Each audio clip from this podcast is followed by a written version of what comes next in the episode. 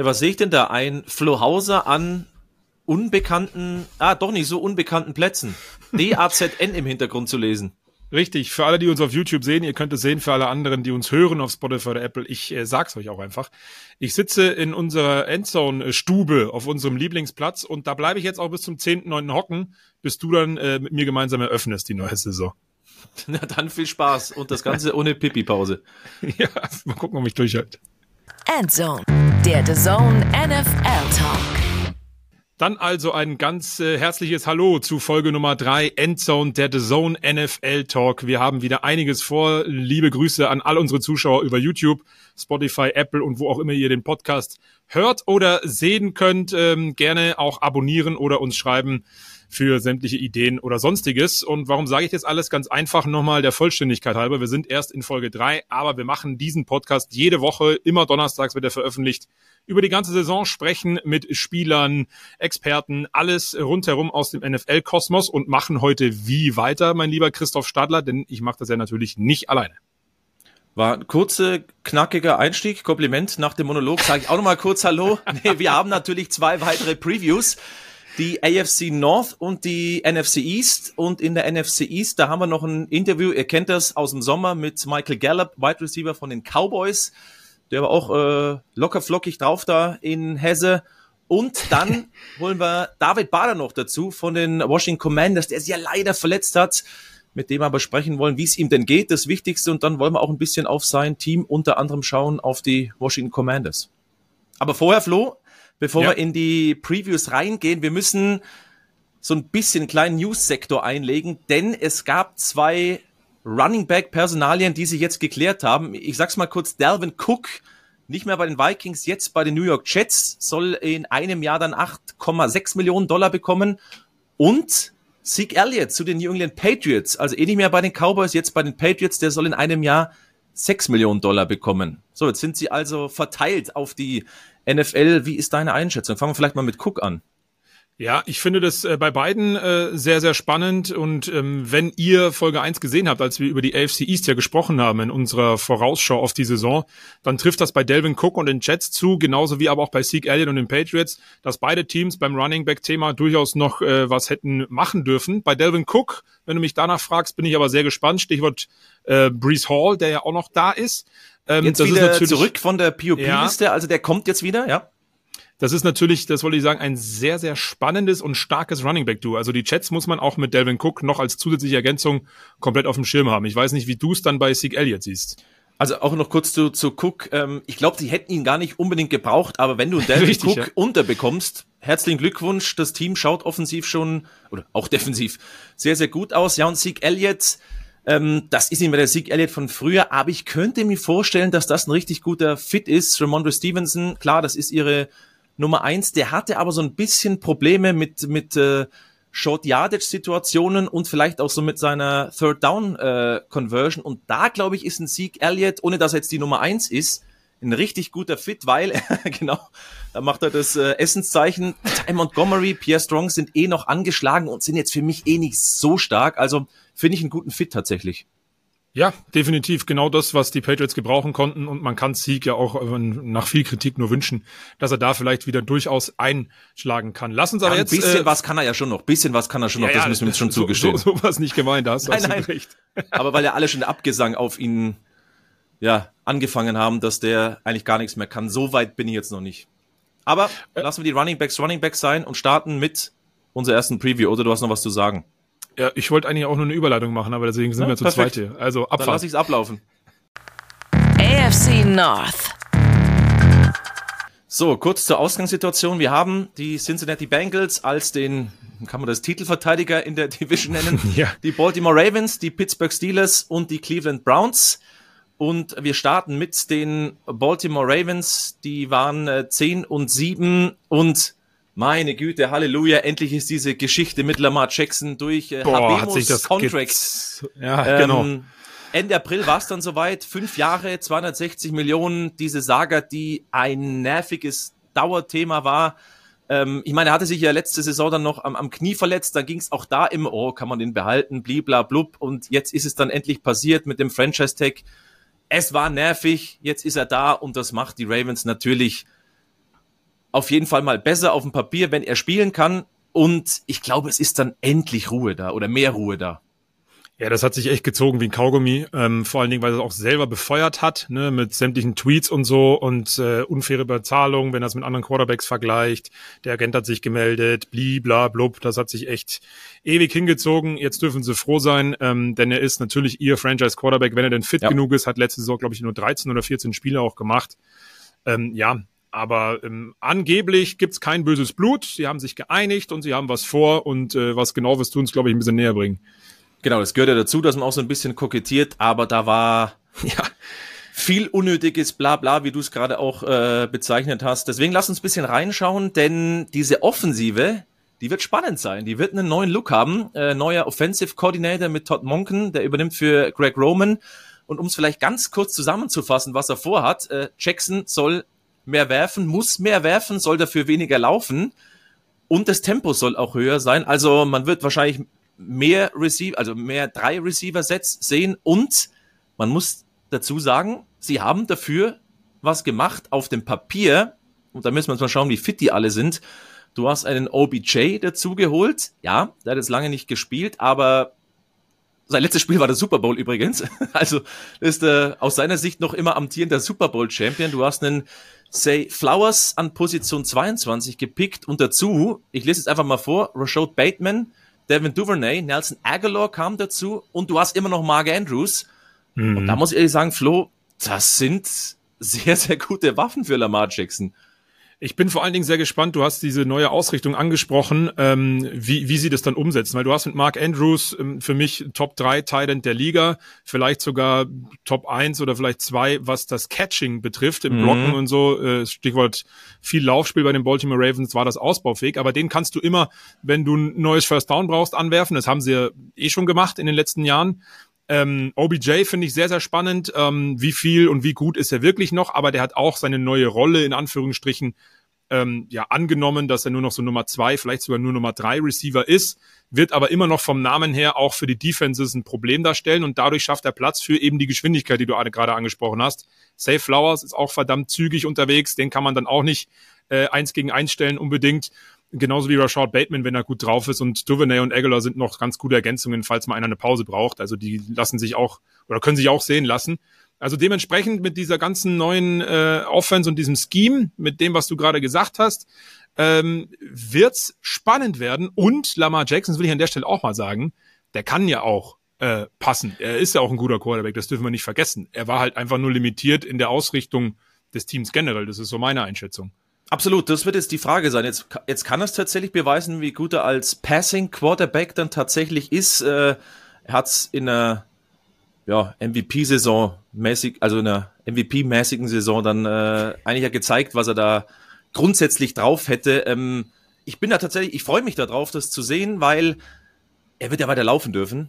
Nur halt vielleicht ein bisschen dosierter, bisschen naja, cleverer, weiß gar nicht, ob das das richtige Wort ist, aber einfach ein bisschen passiger, eben auch für einen Mark Andrews. Du sagst es, der war vielleicht fast ein bisschen verschenkt, denn die O-Line, um vielleicht da weiterzumachen, die sollte weiter stark genug sein. Ähm, da hat man auch ein bisschen was äh, investiert. Äh, du hast einen Ronnie Stanley als, als Left Tackle, das wird für Lamar Jackson weiter äh, ganz wichtiger Dude sein. Ähm, du hast Powers verloren, der ist für viel Kohle nach Denver ist äh, in der O-Line eben dann auch das, was mal passiert. Ähm, da ist der Rookie Salah Omavie Laolo. Ich hoffe, ich habe ihn richtig ausgesprochen. Sixth ja, Rounder, der aber tatsächlich starten könnte. Und auch das mhm. ist eine spannende Personalie bei den Ravens. Ob der dann tatsächlich gleich von Beginn an loslegen darf. Solche Leute wie ein Ben Cleveland haben jetzt im Camp nicht überzeugt, können noch gecuttet werden. Vielleicht so ein Sixth Rounder, der da in der O-Line dann für Lamar Jackson ja, Platz schafft. Ja, vor allen Dingen ähm, hinter der O-Line auch die Running Backs sind ja an und für sich auch ganz gute Jungs. J.K. Dobbins ist jetzt vor ein paar Tagen erst wieder so richtig aufgedribbelt in Baltimore, beziehungsweise da, wo das Training Camp äh, stattfindet. Gus Edwards auch verletzungsanfällig gewesen, aber auch ein sehr guter Running Back, ähm, die sich auch von ihren Typen her gut ergänzen. Und darauf wollte ich nochmal zurück, eben auch mit dieser O-Line und diesen Waffen und einem einer neuen Ausrichtung, was wir alle noch nicht so genau wissen, was bekommen wir und wie gut wird's Lamar Jackson mit den Running Backs, mit den Receivern etc. auch umsetzen können. Aber für mich, und das könnt ihr gerne auch dann selber entscheiden, schreibt uns auch gerne bei YouTube oder über andere äh, Wege, für mich ist es fast die beste Offense, wenn sie denn alle fit bleiben in dieser Division, muss ich ehrlich sagen, weil sie, und da komme ich auf diese neue Ausrichtung zurück, unberechenbarer geworden sind durch all das, durch die Ergänzungen personell und vor allen Dingen durch den neuen OC halt eben. Weiß nicht, ist ein spannendes Thema, weil mir wird's noch ganz oft bei den vier Teams heute gehen, wo ich sage, boah, da ist eigentlich alles mit dabei, aber verdammt, die ja. anderen haben auch wahnsinnig viel. Also ich finde diese Division, wir haben über die AFC East gesprochen, dass das die beste sein könnte. Die AFC North von der Ausgeglichenheit her vielleicht die beste, was die Ausgeglichenheit mhm. anbelangt. Da bin ich mhm. tatsächlich sehr, sehr gespannt, weil ich gebe dir recht, diese Offensive wird funktionieren. Lamar Jackson auch verletzungsanfälliger. Das ist die Geschichte über den Running Backs. Auch OBJ, wie gesagt, wie fit ist er? Aber da ist wahnsinnig viel Potenzial da und ich glaube, diese Offense wird Spaß machen, wenn das dann funktioniert, wie sich das Monken dann vorstellt. Denn ich finde schon, die Defensive hat schon auch Potenzial, aber eben auch wieder Fragezeichen. Mhm. Also die waren letzte Saison stark gegen den Lauf, ich würde mal sagen mittelmäßig in der äh, Passing Defense und du hast halt immer noch zwei Problemzonen. Problemzone 1, Cornerback, da ist Marcus Peters zu den Raiders gegangen, also Teamkollege von Jakob Johnson. Ähm, Marlon Humphrey, der ist ja über alle Zweifel erhaben, aber dann hast du einen Rocky Sin geholt. Mal schauen, wie gut der da wirklich dann ist. Also da glaube ich, sind sie im Moment schlechter geworden. Und zweite Problemzone ist für mich dann Outside Linebacker Position. Ich habe mal nochmal nachgeschaut. Die haben sechs gesunde Edge Rusher im Preseason Roster. Zwei davon sind aber undrafted Rookies. Es sind welche, die am Knie verletzt sind, also äh, die verletzt sind am Knie. Tyus Bowser, der soll laut Harbour zur Regular Season fit werden. Das wäre dann schon ein Upgrade da auf der Position. Aber da sind wir echt noch viele gute Sachen da, aber eben auch wahnsinnig viele Fragezeichen. Ja, vor allen Dingen ausbaufähig, ne? Wie du sagst, eigentlich gilt es da ja auch für einige, äh, einige Sequenzen der Defense, auch da, wie fit sind sie, das zieht sich ja bei Baltimore leider durch. Ähm, es hat sich alles ja auch so ein bisschen verändert, äh, auch in der, in der, in der Front vorne, ein bisschen neue Gesichter mit dabei, mhm. diese alte weg. Äh, wirst du auch gleich nochmal zu kommen. Aber gehe ich mit, ja. Also ich finde ja, die, die Linebacker-Position ist für mich nach dem Quarterback eigentlich die wichtigste Position in der NFL. Äh, Stichwort defensives Playcalling und so weiter und so fort. Und da Sagen finde die ich Eagles was sie, anderes, aber okay. Ja, das, das mag sein, ja, das mag sein. Ich sag ja für mich. Ähm, aber äh, und da sind sie mir, wie du auch sagst, ähm, nicht nicht star genug oder nicht nicht prominent genug besetzt. Nennen wir es mal so. Aber natürlich äh, Rookies können auch über sich hinauswachsen, haben wir gerade in der NFL oft genug gesehen. Weil natürlich du hast Inside Linebacker, da hast du noch einen Rockwan Smith, Patrick Queen, der wird wieder, glaube ich, besser spielen, aber das damit kannst du schon wunderbar arbeiten. Roquan Smith, ich meine, das war ein Stil, wie sie den geholt haben. Oh ja. Aber du hast ja. es gesagt, es gibt schon prominente Abgänge da in der Front Seven. Calais Campbell nicht mehr da. Wird auch ungewohnt, den in einem anderen Trikot zu sehen, im Falcons-Trikot. War der Spieler mit den zweitmeisten sechs letzte Saison bei den Ravens. Du hast Justin Houston nicht mehr, der war der Sack-Leader. Mhm. Der hat äh, jetzt im August einen Vertrag bei Carolina unterschrieben. Also den hat man auch so ein bisschen naja, bewusst gehen lassen, aber da ging es halt dann auch so ein bisschen drum, passt uns das auch, was die, die Kohle anbelangt? Und dann ist auch da die Frage, im Pass Rush, ähm, da müssen andere dann jetzt natürlich äh, einspringen. Oder Faye Oway, der äh, First Rounder vor, jetzt lass mich rechnen, zwei Jahren, ja. ähm, ist einer, der sicherlich da Potenzial hat. Du hast noch einen David Ojabo, ähm, der noch wenig gespielt hat, aber das sind so Leute, die müssen den nächsten Schritt gehen das wird auch wichtig sein, weil, und das werden wir gleich nochmal hören, die Division halt schon echt richtig stacked ist. Ja, man hat so das Gefühl, ähm, dass man in dieser Division mit der Offense die Division gewinnen kann. Man sagt ja immer Defense wins Championships, aber wir werden es gleich noch bei den anderen Teams auch hören. Die Offenses, die sind schon echt brutal und da ist Baltimore für mich in der Defense ähm, nicht gut genug besetzt im Vergleich zu den anderen Defenses in dieser Das Division. könnte das Problem sein. Wenn die in der, weiß ich nicht, wo mitspielen, würde ich sagen, das könnte funktionieren. In der Division ja. wird schwierig, denn wir vielleicht zum nächsten Team gleich springen, außer du hast noch mhm. was zu den Ravens und ein bisschen nee. Tempo zu machen. Die Cleveland Browns, da bin ich völlig, völlig, völlig hin und her gerissen. Ja, gehe ich absolut mit und äh, eigentlich wollte ich die Defense ähm, erst äh, als zweites machen, aber das ist so genau der Punkt. Äh, Stichwort Defense muss in dieser Division gegen die Offense wirklich gut performen. Und dann fange ich eben auch mit dieser an, bevor ich zur Offense komme. Also ich mache es jetzt spontan andersrum, Christoph. Ich hoffe, das ist für dich in Ordnung. Ich versuche dir zu folgen. Ja, denn äh, letzte Saison äh, Cleveland 7-10 gegangen, ne? Ist ja alle zu Deshaun Watson so komme ich dann gleich. Aber die Defense, ähm, das habe ich oder haben viele immer wieder gesagt über die vergangene Saison, sehr talentiert, individuell echt starke Jungs, ähm, aber als Team hat das überhaupt nicht funktioniert. Und jetzt haben sie einen neuen Defensive Coordinator am Start, Jim Schwartz, der ähm, auch Headcoach-Erfahrung äh, mitbringt und in dieser Defense fehlte halt letztes Jahr irgendwie einfach was. Das war alles individuell top. Da waren einzelne Plays dabei, die sind gut, einzelne Spiele, die auch okay waren. Jetzt ist die Frage, spielen sie vielleicht in einem neuen Scheme, in einer neuen Formation in der Defense? Grundsätzlich, dass das besser läuft. Denn Statistik aus der letzten Saison, 26. Overall Defense und die 30. Mhm. gegen den Lauf. Und das ist, wenn man sich mal alle Namen äh, vor Augen führt, ich greife jetzt nur mal kurz vor, wie Miles Garrett oder in der Secondary und Denzel Ward, immerhin First-Round-Picks mal gewesen vor einiger Zeit, ist das schon echt dünn. Das habe ich in der Recherche so gar nicht mehr auf dem Schirm gehabt. Aber wenn du mich fragst, welche Defense man geil findet in dieser Division, dann hätte ich die Browns gesagt, aber statistisch war das ja immer nix.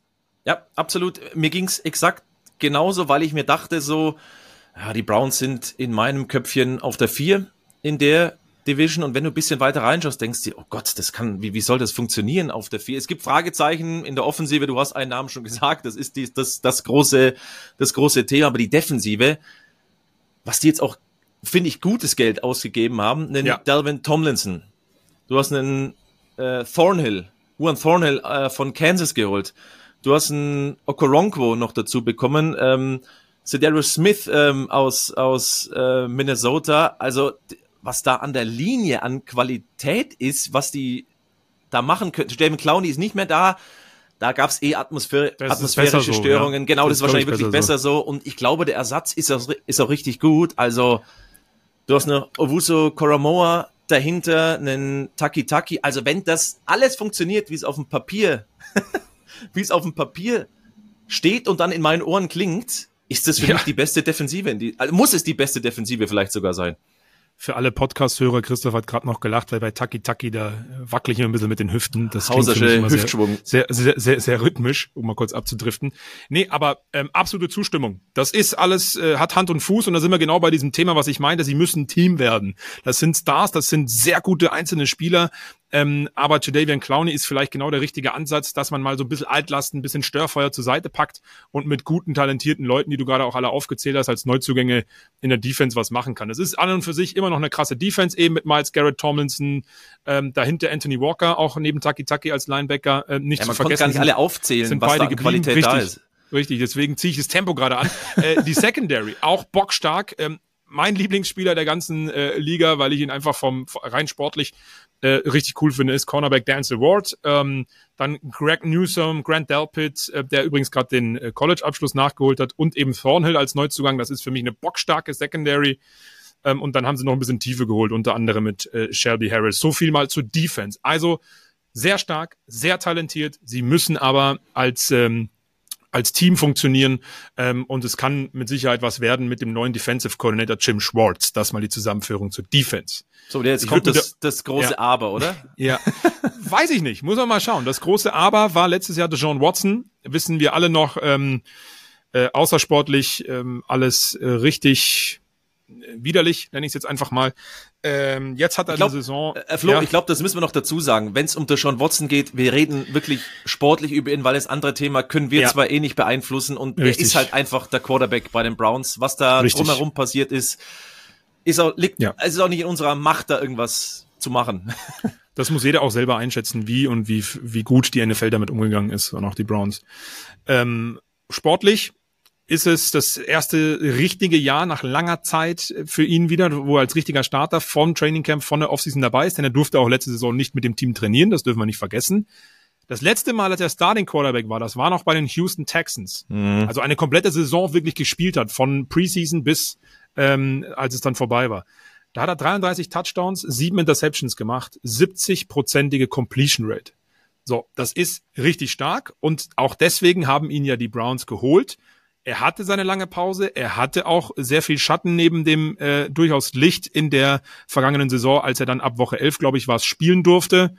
Das war aber auch wichtig für ihn ähm, und für das gesamte Team so ein bisschen sich zu beschnuppern. Ähm, vieles hängt jetzt natürlich in der Offense vor allen Dingen von seiner Form ab. Wie gut ist er immer noch? Er hat auch aber auch gezeigt, dass er für das Team auf jeden Fall ist, hat ähm, den Vertrag umstrukturiert, dass da ein bisschen Cap Space geschaffen worden ist. Ähm, und ja, und dann muss man mal gucken, ähm, wie, wie gut der ist. Jacoby Brissett ist nicht mehr da. Josh Dobbs und Rookie Dorian Thompson Robinson, nur mal so nebenbei erwähnt. Gute, gute Preseason bisher, gutes Camp. Richtig, ja. Also Thompson Robinson, DTR, wie ich ihn nur immer schön nenne. Ist ähm, einfacher. Hat, hat, hat überzeugt. So, und dann kommen wir zum Faktor Offensive Line. Äh, Viertrunden-Big, da waren Jones, hat äh, Veteranen um sich und wohl den laut Experten in den USA, also nicht hier, ich habe mit keinem hier geredet oder auch in den USA eigentlich nicht. Ich habe es einfach nur gelesen. Ähm, der beste, der beste Offensive äh, Line Coach der NFL angeblich, Bill Callahan, so ist auch noch da. Die hatten da letztes Jahr ein paar Verletzungen, aber Ethan Posic, der Center, hat verlängert. Es ist eine starke O-Line um Teller, um Conklin und Betonio. Das war sie auch vor zwei Jahren, als Baker Mayfield noch da war. Die ist richtig gut. So, und jetzt kommt die große, große Frage wie gut ist Deshaun Watson? Klar. Aber wie abhängig werden sie nach wie vor von Running Back Nick Chubb sein? Letzte Saison 1500 Yards. Und jetzt ist die Frage, was ist nach Nick Chubb? Kareem Hunt ist weg, der Ernest Johnson ist weg und dann sind nur so vier Kandidaten zusammen da, wie ein Jerome Ford, die haben vielleicht mal acht, neun Snaps gespielt in der NFL. Ne? Also starke O-Line, gute Form Watson, Nick Chubb, das liest sich richtig stark. Aber was kommt dann, Christoph? Das ist meine Frage. Äh, ja, aber höre ich bei dir raus, dass du bei Watson positiv bist? Ich habe mir tatsächlich genau ja, die Zahlen auch nochmal angeschaut von ja. 2020 und mir sind mhm. die, die Augäpfel rausgefallen, weil, mein Gott, war das ein guter Quarterback. Ähm, aber ich habe größte her, ne? Bedenken, ne? dass das ja. nochmal funktioniert, weil alles andere, ja, das ist natürlich auch dann, du verlierst auf Positionen. Nick Schapp wird ein Monster-Workload haben, äh, auch im Passspiel dann. Vielleicht spielen sie ja. da eh ein bisschen mehr Spread-Offense, was dann ihm vielleicht sogar auch irgendwie, wie, was heißt, zugute kommt, aber das kann er eben auch. Aber auch das Receiving Core ist ja für Watson auch gut. Mit Mary Cooper, der hatte persönlichen Topwert mit äh, neun Touchdowns. Ähm, ich glaube, dass der immer noch Luft nach oben, oben hat. Das geht besser. Ein Joko soll ein gutes Camp spielen. Der war mir bisher auch zu zu wenig gut in den letzten mhm. ja, zwei Jahren. Hat aber auch riesiges Potenzial, ne? Also Absolut. Ja. Elijah Moore finde ich ein super Neuzugang, ganz billig von den Chats geholt. Also es ist rumherum, drumherum, alles wunderbar. Ich habe allergrößte Bedenken, Bedenken bei Sean Watson, ob der nochmal so mhm. kommt. Er hat halt jetzt die Vorbereitung. Das könnte vielleicht das sein, was ihm, oder es ist das, was ihm letztes Jahr gefehlt hat, was ihm jetzt aber vielleicht schneller in, in die Spur bringen könnte. Weil dass er Qualität hat, unbestritten die beste O-Line wahrscheinlich, hinter der er je gespielt hat. Also die Zutaten für eine super Suppe ist super, aber vielleicht ist die einfach versalzen durch Deshaun Watson. Dem ist nicht nichts mehr hinzuzufügen, außer dass ich dann Hunger bekomme, wenn du solche Metaphern verwendest. Ähm, nee, wirklich. Also ich sehe es aber, weil du es gesagt hast. Ich sehe sie schon, ähm, also ich bin ihm schon positiv gestimmt, in Anführungsstrichen, weil er das Talent hat. Da ist aber die gleiche Frage wie bei Lamar Jackson vorher. Wie fit der ist, ist die Frage, wie gut ist Watson überhaupt noch? Und ähm, die Zutaten hast du genannt, die brauche ich jetzt nicht wiederholen. Also Zuversicht vor allen Dingen eben aufgrund dieser O-Line und auch aufgrund Head Coach Kevin Stefanski, der den wirklich sehr gut mit eingebunden hat, auch so ein bisschen versucht hat, das Ganze, was außersportlich passiert ist, vom Team wegzuhalten. Aber für die Offense gilt genau das Gleiche wie für die Defense. Sehr talentierte Leute, allen voran Nick Chubb und sie müssen so ein bisschen das, was das Nick Chubb Workload auf andere Schultern verteilen. Vielleicht kommt noch ein anderer Running Back und ähm, vielleicht wird das Passspiel auch besser mit Play Action etc. pp ähm, dass das nicht alles von Nick Chubb abhängig ist. Aber an und für sich liest sich das alles von den Namen bei den Cleveland Browns richtig, richtig gut. Und dem ist dann auch nichts mehr hinzuzufügen, außer einen Satz noch, den ich mir ganz unten aufgeschrieben habe, sehe ich gerade. Äh, vier der ersten fünf Spiele von den Browns sind Heimspiele, haben nach mhm. Woche vier dann schon eine Bye Week. Allerdings sind ähm, direkt gegen alle Division-Gegner gefragt. Und da ist halt dann wirklich die Frage, was kann das Team von Stefanski in den ersten vier Wochen zeigen? Und dann wissen wir ganz genau, wo diese durchaus da besetztes, äh, da besetzte Franchise äh, steht. Genau, das ist es. Wir werden früh wissen, wo der Weg mit Watson tatsächlich auch hingeht. Ich meine, diesen fetten Vertrag, den hat er halt einfach. Du kannst ihn auch nicht wie eine heiße Kartoffel fallen lassen. Nee. Aber ich sag's dir ganz ehrlich, bei den Browns, wenn die Erster werden, weil es mit Watson funktioniert in der Division, falle ich nicht vom Glauben ab. Wenn die Letzter Richtig. werden, weil es mit Watson nicht funktioniert, falle ich auch nicht vom Glauben ab. Also umso gesagt, länger ich mir ja. die Browns angeschaut habe, umso weniger wusste ja. ich, was ich von denen erwarten kann. Ja, genau. Und damit sind wir, glaube ich, bei den Browns auch durch. Ähm, sehr spannend. Äh, sie müssen, sie müssen elf Freunde sein auf jeder Seite des Balles. Dann kann's, dann kann, da kann's funktionieren. Kleine Fußballanalogie. Lass uns weitermachen mit den Cincinnati Bengals. Die waren 12 und 4, die Nummer 1 der Division, gehen auch als Favorit rein. Und ich meine, das Ziel bei denen ist klar, Die wollen diesen verdammten Super Bowl jetzt gewinnen. Vor zwei Jahren gegen die Rams verloren, letztes Jahr im AFC Championship Game wirklich knapp ähm, wegen einer Strafe eigentlich gegen die Chiefs ähm, verloren. Oh ja, das war bitter. Äh, Joseph Osai, weiß nicht, ob er immer noch davon träumt, das war schon extrem bitter, dann Butker näher ran durfte und aus 45 Yards, glaube ich, war es, zum Sieg gekickt hat. Also die hätten da auch wieder weiterkommen können und hätten jetzt vielleicht den Ring, keine Ahnung. Man muss dazu sagen, bei den Bengals, es sind schon prominente Abgänge mit dabei. Also Safety, Jesse Bates nicht mehr da, Safety, Von Bell nicht mehr da, Cornerback Eli Apple nicht mehr da. Da streiten sich die Gelehrten, ob das jetzt gut oder schlecht ist. Du hast äh, Cornerback Trey Flowers nicht mehr, Hayden Hurst als Tight End nicht mehr da und auch Samanji Pirine als Running Back, der so ein bisschen im Schatten oder zu sehr im Schatten eigentlich immer war, ist nicht mehr da. Und ich finde schon, das sind alle Spieler, die du erstmal tatsächlich ersetzen musst. Und das mhm. ist halt auch die Aufgabe dann, wenn du einen Titel holen willst. Es ist immer mal wieder Fluktuation. Du brauchst halt deine Kernspieler, die Kernpositionen. Und da schaut's dann, glaube ich, finde ich schon noch immer ganz gut aus, weil natürlich geht's los mit dem Quarterback Joe Burrow. Ist einer der besten er ist Top 3 Quarterback. Ich glaube, da können wir uns einigen, oder? Ja, absolut richtig. Ja, sehe ich genauso. Aber halt diese Wade. Diese verdammte ja. Die Wade, Wade der Nation. Joe, Joe Burrow. Die Wade, Die Wade von Ohio. Ohio. Ähm, ja. Er ist bei, bei den Buchmachern hinter Mahomes der MVP-Kandidat Nummer 2. Aber mhm. wie letztes Jahr ist die Vorbereitung wieder gestört. Da hat er ja eine Blinddarm-OP gehabt. Ähm, und da haben die Bengals selber ein bisschen gebraucht, um, um reinzukommen. Ähm, Jama Chase, ganz lustige Aussage eigentlich, der soll sich komplett auskurieren. Das reicht doch, wenn er in Woche 5 zurückkommt. Ja, das ist Oder nach Woche 5, ja. nach Woche 5 war es, glaube ich, also in Woche 6 dann quasi sogar erst, weiß ich ja. nicht. Ja, ja, natürlich. Also sie brauchen Joey Franchise, brauchen wir nicht drüber reden. Das ist schon klar. Was man so hört, ist es ja wohl nicht nicht schlimm. Ähm, genau, er könnte da so, sein. So weit. Also so, so Woche 1 sieht's wohl ganz gut aus. Ähm, ja, und sie haben ihn ja auch letzte Saison schon in der Preseason viel geschont. Das ist ja auch äh, ganz üblich äh, in der NFL und ähm, wenn sie es vernünftig machen, dann wird er schon fit genug sein. Aber äh, ich finde es interessant, was Chase gesagt hat, weil da sieht man mal, dass die einfach confident sind aufgrund Absolut. aller anderen Positionen in der Offense, weil das die wieder stark sein wird und auch eine gleich, das gleiche ähm, Scheme oder die gleiche Herangehensweise haben werden äh, wie in der vergangenen Saison, als man, wir haben sie ja dann zwischendurch auch mal die Big Play Bengals genannt, haben so die Chiefs so ein bisschen abgelöst mit diesen langen geschleuderten Teilen von Joe Burrow. Also Passing Offense, die ist ja brutal gut und ähm, das könnte dann vielleicht auch ohne Joe Burrow zumindest mal ein, zwei, drei Wochen funktionieren. Also das zeigt das Selbstbewusstsein, ähm, dass sie da äh, jung, dynamisch und gut sind einfach in der Offense. Ich habe noch zwei Zahlen. Äh, Stephen O heißt der gute Mann der ist Sportsline Data Scientist und der hat halt tausend mhm. Zahlen äh, zusammengefügt, wie auch immer. Wenn Burrow dabei ist, dann wird's reichen mit der Division. Also werden die AFC North gewinnen mit zehn Siegen, sollte Burrow die ganze Saison verpassen. Also das ist das, das Zahlenspiel okay, gewesen. Ja. Dann wären sie ja. Vierter mit acht Siegen. Klar, okay. ist die ganze ja, Saison, aber du siehst mal, was Burrow einfach für ein Top Mann für die ist, dass du den halt dann auch brauchst, um, und da waren wir ja bei den Bills auch schon, geht ja gar nicht drum, in die Playoffs zu kommen. Das muss Standard sein.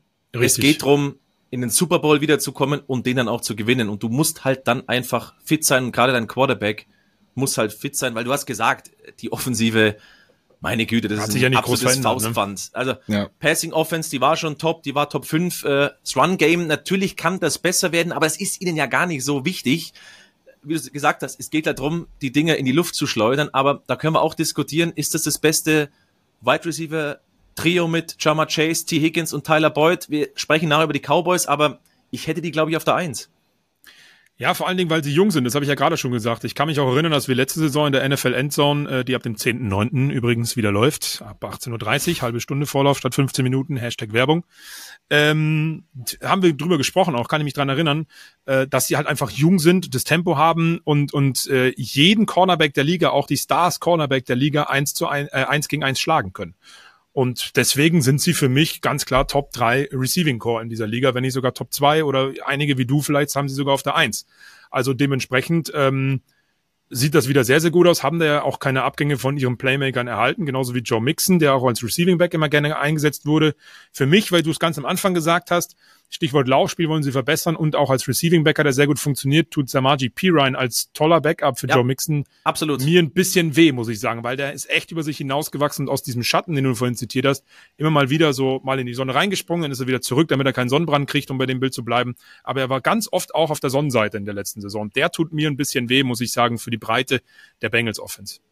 Tatsächlich, das ist auch der, der mir fehlen würde bei den Bengals, aber nochmal, da wird Mixon halt dann auch im Passing Game mit dabei sein, wird vielleicht ein bisschen mehr, mehr Workload noch haben als, als eh schon, weil, das muss man auch sagen, einfach um mal zu zeigen, wie wichtig ihnen das ist, der muss den Paycut hinnehmen. Hm. Also, Joe Mixon, wir reden da von einem richtig guten Running Back, aber der muss den Paycut hinnehmen, weil es ihnen nicht das Allerwichtigste ist. Vielleicht noch ganz kurz fürs Protokoll. Irv Smith kommt aus Minnesota für Hayden Hurst. Ja, ähm, ja.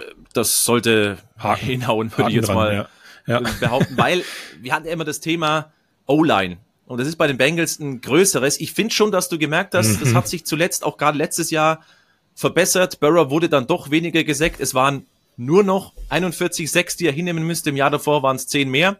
Nur er, noch, er wirft ja. halt wahnsinnig schnell. ja. Deswegen auch, das, nur, nur äh, Tom Brady war da noch schneller. Jetzt haben sie aber den Orlando Brown dazugeholt von Kansas City. Vier Jahre, 64 Millionen. Ist für die Bengals schon ein super Vertrag. Und ich glaube auch, dass bei Orlando Brown als Left Tackle die Entwicklung noch nicht abgeschlossen ist.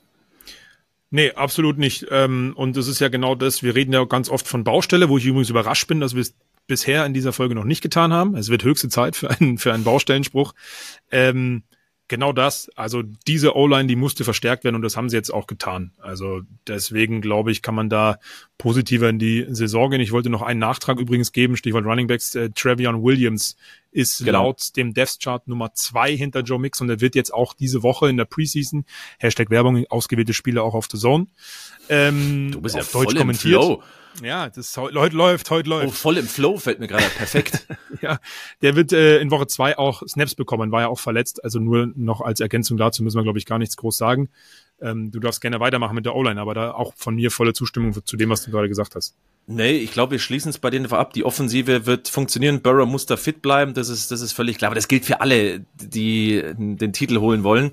Ähm, spannender finde ich dann schon die, defensive Seite, weil du hast da immer noch wahnsinnig viel Qualität, aber ich habe es ja vorhin schon mal aufgezählt, du hast bittere Abgänge. Erstmal ganz wichtig, Lou Anarumo bleibt Defensive Coordinator, der hatte ja auch wieder Interviews als Head Coach, das ist ein, naja, Neuzugang ist er nicht, aber einer, dass, dass, also dass der geblieben ist, ist es so ein gefühlter Neuzugang, gebliebener Neuzugang. Also das ist, glaube ich, ganz wichtig, weil der, der das schon raus, stabilisiert hat, das Ganze.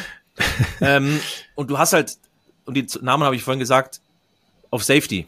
Jesse Bates, ja. Von Bell sind weg. Du hast Nick Scott von den Rams geholt. Ähm, ja, die Entwicklung war jetzt nicht unbedingt nach oben, sondern eher nach unten. Mhm. Und äh, Dax Hill äh, 2022 an Position 21 gedraftet. Ähm, der hatte zwei Starts, wird jetzt sicherlich mehr bekommen. Geht es natürlich auch darum, dann junge Spieler zu entwickeln. Aber da ist der Leistungsabfall von der Qualität her einfach auf dem Papier für mich mit Abstand am größten bei denen. Also als ich das in der Offseason gelesen habe, wer da in der Secondary oder speziell in der Defense und Secondary der Bengals äh, geht, dachte ich so, hoppala, okay, ja. ähm, haben die irgendwie Capspace-Probleme, da musste ich mich dann nochmal ein bisschen reinfuchsen. Äh, und das sind schon, das sind schon äh, heftige Abgänge, aber immer wieder Chancen für andere. Ähm, auch jüngere, ne? Muss man halt mal sehen. Ila Apple ist ja auch weg. Ähm, Tja, aber da haben sie zum Beispiel, finde ich, mit, mit, da hast du äh, Cam Taylor Britt und ähm, Awuzie nach dem Kreuzbandriss, da sollte, glaube ich, da kann man Ila mhm. Apple, glaube ich, ersetzen. Das sollte hin, hinzubekommen sein. Weil du hast schon gesagt, es sind wirklich gute Namen dabei, wenn du schon so ein Linebacker-Fan bist. Äh, Jermaine Pratt, der hatte wirklich eine Breakout-Saison. Ja. Logan Wilson hat jetzt einen ganz neuen, angenehmen Vertrag unterschrieben, für vier Jahre verlängert, bekommt ein bisschen mehr als 37 Millionen Dollar. Also auch da wird Leistung dann bezahlt. Ähm, auch Jermaine Brett hat einen neuen Vertrag bekommen. Also da sind sie gut besetzt und auch die D-Line ist gut und tief besetzt. Trey ja. Hendrickson, äh, der hat jetzt Super in zwei Saison. Jahren 22,6. Ja. Völlig das in Ordnung. war richtig gut letztes Jahr, auf jeden Fall. Jerry Reader hatte eine gute letzte Saison. Sam Hubbard, ich meine, das ist dann einer dieser großen Namen. Äh, Ostside bin ich gespannt, ob der sich vom AFC Championship Game erholt hat.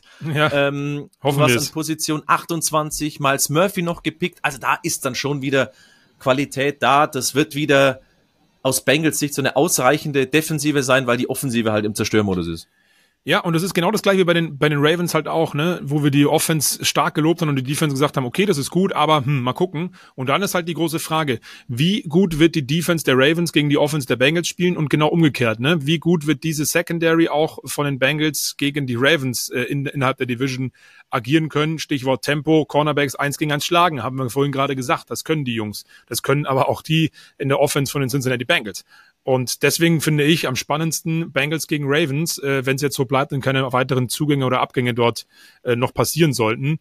Ähm, weil, nochmal, in dieser Division habe ich das Gefühl, du gewinnst das mit einer starken Offense, weil die Defenses, wie wir gerade lernten, ähm, ja, sind gut, aber außer bei den Browns, wenn sie ein Team sind, bisher, mal gucken, was bei den Steelers gleich kommt, ich weiß nicht, wie du das siehst, aber das sind schon spannende Duelle dann Bengals gegen Ravens, gerade wenn es passlastig werden wird. Ich glaube, die ganze Division wird unfassbar Spaß machen, weil jeder Ausgang möglich ist und du nicht völlig überrascht sein darfst. Denn du hast schon gesagt, wir haben noch die Steelers, die waren Dritter, 9 und 8 und die sind jetzt defensiv ja. durchaus auch annehmbar aus NFL-Sicht. Da ist halt auch die Offensive das Fragezeichen. Ganz genau. Machen wir mit dem vierten Team weiter in der AFC North, die Pittsburgh Steelers. Äh, Offense Fragezeichen. Das Fragezeichen beginnt mit dem Wort Kenny und endet mit dem Namen Pickett. Ähm, da ist halt ja, die Frage, wie hat er sich entwickelt? Wie hat er die Spielzeit in der vergangenen Saison mitgenommen? Wie konnte er sich generell verbessern? Man hört aus dem Umfeld um Mike Tomlin und so weiter, dass er sich stetig verbessert und dass sie da sehr positiv dem gegenüber sind. Und das ist auch bitter nötig, denn letzte Saison waren sie nur die 26. beste Offense, was Punkte angeht.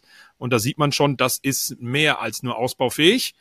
Ähm, kurzer Sidestep zur Preseason, da hat Pickett auch ein paar Snaps gespielt oder einen Drive, sechs von sieben Pässen angebracht, 70 Yards, ein Touchdown gegen die Tampa Bay Buccaneers in Woche eins. Nochmal, Preseason, ja, nicht alle Starter auf dem Feld, aber das ist doch schon mal gar nicht so verkehrt. Und ähm, er bekommt natürlich Unterstützung von jungen Spielern wie Running Back Najee Harris, ähm, der viel als Receiving Back gespielt hat. Und bevor ich die anderen aufzähle, Christoph, für mich müssen die Steelers, und das ist das große, wichtige Thema, ähnlich wie bei den Browns mit Nick Chubb, auch hier Najee Harris nicht verbrennen. Nick Chubb ist schon ein bisschen länger in der äh, Liga dabei. Der hat jetzt schon drei, vier Saisons am Stück top, top, top geliefert. Aber Najee Harris hatte man letztes Jahr so das Gefühl, wenn nichts geht, dann mache ich halt einen Running Back Screen auf Najee Harris oder ich schicke ihn ins Krokodil und lasse ihn für drei, vier Yards laufen für vielleicht ein neues First Down. Und da müssen sie, finde ich, aufpassen, weil sie natürlich Kenny Pickett unterstützen wollen. Auch immer noch ein junger Quarterback und es mit Najee Harris ein sehr talentierter Running Back äh, neben ihm oder hinter ihm ist. Aber wie siehst du das? Also ich habe das Gefühl, da müssen sie aufpassen, dass sie sich dann nicht zu sehr drauf ähm, versteifen oder auch verlassen. Das war ja letztes Jahr so, so ein Dauerthema mit Najee Harris, dass der halt so ein bisschen die eierlegende Wollmilchsau dann war, wie du sagst. wenn, wenn, wenn gar nichts mehr ging, gib dem den Ball, entweder Handoff ab dafür oder wir werfen dich irgendwie an, du machst schon was. Und dann ist auch so ein bisschen damit verbunden, dass eben ja die Passing Offense, dass das also dass auch die Receiver einfach ein bisschen besser performen, weil da ist ja schon durchaus auch Potenzial da, aber da muss mehr Entlastung her, weil ich gebe dir da hundertprozentig zu. Najee Harris war der Spieler, glaube ich, der am meisten verheizt war. Ähm, und ich ja. weiß jetzt nicht, ob das großartig anders sein wird, ehrlich gesagt. Ja, eben, ganz genau. Also da finde ich schon, dass wir aufpassen müssen für alle Fantasy-Inhaber. Und ich weiß nicht, ob ich es schon wieder machen soll, Christoph, aber auch in zwei Wochen werden wir, habe ich letzte Woche schon gesagt, über Fantasy sprechen mit einem Gast, den wir dann noch verkünden werden. Da ist Najee Harris natürlich immer gut. Aber ähm, jetzt brauchen sie auch, du hast es gerade angesprochen, mehr äh, Unterstützung auch im Passspiel. Das liegt aber auch natürlich an der O-Line. Da braucht Kenny Pickett ein bisschen mehr Zeit. Es wirkte manchmal auch ein wenig ähm, ja, hektisch oder aufgeregt, will ich nicht sagen, aber er braucht auch mehr Ruhe in der Pocket, das auf jeden Fall. Hat aber gute Leute. George Pickens, immer für ein Spektakel-Catch äh, gut, haben wir auch gelernt letzte Saison. Dazu Veteran Deontay Johnson und via Trade haben sie Allen Robinson noch geholt. Das liest sich so weit, so gut. Dahinter ist immer so die Frage, Stichwort Tiefe. Ne? Ähm, der Offensive Coordinator Matt Canada, für mich, und da sind wir wieder bei dem Thema Najee Harris nicht verheizen, der braucht so ein bisschen mehr Ideen, mehr Kreativität, ein andere, anderes Play-Calling vielleicht ein Stück weit oder, oder mehr Auswahl, was Plays betrifft, ähm, um diese durchaus junge und vernünftig besetzte Offense um Pickett, Harris und Pickens ähm, einsetzen zu können. Bei den Tight Ends Pat Fryermuth, Haken dran. Den ja. konnte man immer ganz gut einsetzen. Dahinter Zach Gentry und Daniel Washington. Das ist auch okay. Mal gucken, wer da den Starting-Job hinter oder den Backup-Job hinter Fryermuth dann bekommt. Aber hinter diesen Startern auf Running Back, auf Wide Receiver ist mir einfach zu wenig Talent. Wir haben, und das muss ich auch wieder vorlesen, Running Back Jalen Warren, Anthony McFarland. So, das ist, äh, das ist für ein Backup okay, aber wie gesagt, Najee Harris braucht auch Pausen. Ich glaube, der hat über 94 Prozent der Snaps gespielt letzte Saison. Äh, Miles Boykin, Cody White, Calvin Austin und Hakeem Butler, immer noch ein ganz guter Name irgendwo, der auch durchaus Schnelligkeit besitzt auf Wide Receiver. Also da darf halt auch nichts anderes passieren in dieser Offense, finde ich. Stichwort ja. Verletzungen oder, oder anderer Kram, ne? Und selbst wenn sie fit sind, ist es für mich eigentlich dann in der Division, und wir haben sie eben so als ausgeglichen bezeichnet, das schwächste Richtig. Tor. Also George Pickens, der ist mega spektakulär, der hatte vier Receiving Touchdowns, das war der Topwert ja. bei den Steelers. Deontay Johnson, das ist ein guter Wide Receiver, der hatte fast 900 Receiving Yards und wie viel Touchdowns? Null. Ja. Null. Nada, niente. Also das ist einer für, für wenn du es schon vorhin gesagt hast, für Fantasy, glaube ich, weil weniger wird er nicht machen, aber das kann nicht sein. Der hatte vor zwei noch acht Receiving Touchdowns, da muss jetzt was kommen. Alan Robinson, mhm. ähm, ja, das ist eine solide Nummer drei, glaube ich. Mehr ist es dann tatsächlich nicht. Äh, Fryermuth, der ist über alle Zweifel erhaben, aber wenn du in der Division dann was reißen willst, dann muss da einfach mehr kommen, als wenn deine Nummer eins, deine Nummer zwei Wide Receiver vier gefangene Touchdown-Pässe haben. Das Richtig. ist, also ja. das funktioniert, weiß ich nicht, in welcher Welt das funktioniert. In der AFC North-Welt sicherlich nicht. Eben, ja. Aber wenn dann gegen die, gegen die Defenses vielleicht von den Bengals, die ja noch nicht so gut besetzt sind, das haben wir ja gerade gelernt. Äh, Spaß beiseite. Ähm, genau, genau darum geht's. Ähm, muss man mal schauen. Schauen wir auf die Defense und da ist es andersrum wie bei den anderen Teams gefühlt. Die Defense ist das Aushängeschild, je nachdem, wie gut sich die Offense eben entwickelt. Sie muss sich entwickeln, haben wir gerade gesagt. Ähm, ganz klare Top 10 Defense in den letzten Jahren oder auch in der letzten Saison um TJ Watt, der ja neben Miles Garrett, Wenn fit. Wenn sie fit sind, alle. Wenn sie fit sind, ja, das gilt ja, ja immer. Vor allen Dingen auch bei den Steelers. TJ Watt wollte ich gerade sagen, letzte Saison auch wieder äh, mit Verletzungen geplagt, ist ähm, für viele, und sie spielen ja auch beide in dieser Division der AFC North, neben Miles Garrett äh, der Beste auf deiner Position in der NFL. Cameron Hayward in der Front noch mit dabei, auch sehr, sehr stark, ähm, wenn er fit ist. So, und in der Secondary mit Minka Fitzpatrick, der hat, glaube ich, auch ein paar Spiele gefehlt letztes Jahr, aber das ist auch ein sehr, sehr äh, guter. Dazu haben sie Patrick Peterson, sehr stabiler auf der Position mit ähm, dazu bekommen und Tiefe nachgelegt mit Keanu Neal, finde ich spannend, und auch äh, Levi Wallach. So, und dann haben wichtige Leute verlängert. Highsmith hatte letzte Saison 14,5 Sacks und Ogun Joby, der immer mal Starter ist, mal nicht, aber auf jeden Fall eigentlich häufig da vorne auch zu finden in der Starting Lineup. Ähm, ganz wichtig, Miles Jack Linebacker ist aber weg. Das haben sie aufgefangen mit Holcomb, der von Washington kommt, und Quan Alexander. Das heißt, mit zwei Leuten kann man das dann, glaube ich, schon mal ganz gut äh, ja, auffangen oder wie sagt man, fehlt mir das Wort, aber vielleicht wisst ihr es, schreibt mir gerne. Äh, Christoph will nicht mitmachen, ich verstehe das schon. Alles gut. Nee, aber deswegen finde ich, also diese Defense, wenn sie alle fit sind, top, top, top. Und ähm, haben auch noch Marcus Golden dazu bekommen für mehr Tiefe. Ähm, und stellen sich, so mein Gefühl ist, mit diesen ganzen Verpflichtungen auch Linebacker im Draft genommen, mit Nick Herbig unter anderem, ähm, für einen Watt-Ausfall wieder so ein bisschen auf, denn das war ein Problem. Ohne TJ Watt 1-6 vergangene Spielzeit. Und das zeigt natürlich, dass sie da in der Defense stark auf ihn ähm, ausgelegt sind. Äh, aber wenn die alle fit sind, dann ist es eine richtig starke und ekelhafte äh, Defense, wo man sich dann wieder in dieser AFC North, äh, um bei den Steelers zum Schluss zu kommen, äh, freuen darf. Eben genau auf diese Duelle mit den Offenses von Bengals äh, und, und Ravens vorweg gegen diese Steelers Defense. Du hast halt eine krasse Achse mit Hayward, mit Watt, mit Highsmith, mit Fitzpatrick. Also das ist schon eine Achse.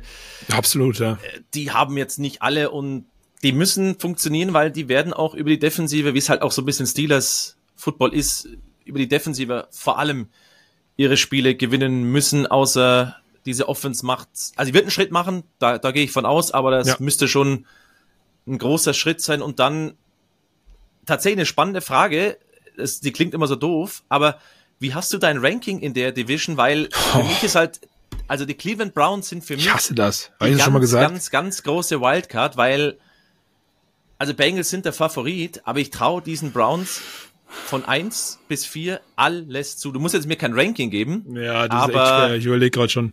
Aber die Browns sind für mich so eine Wildcard, wo in das Pendel in beide Richtungen aber so heftig ausschlagen kann.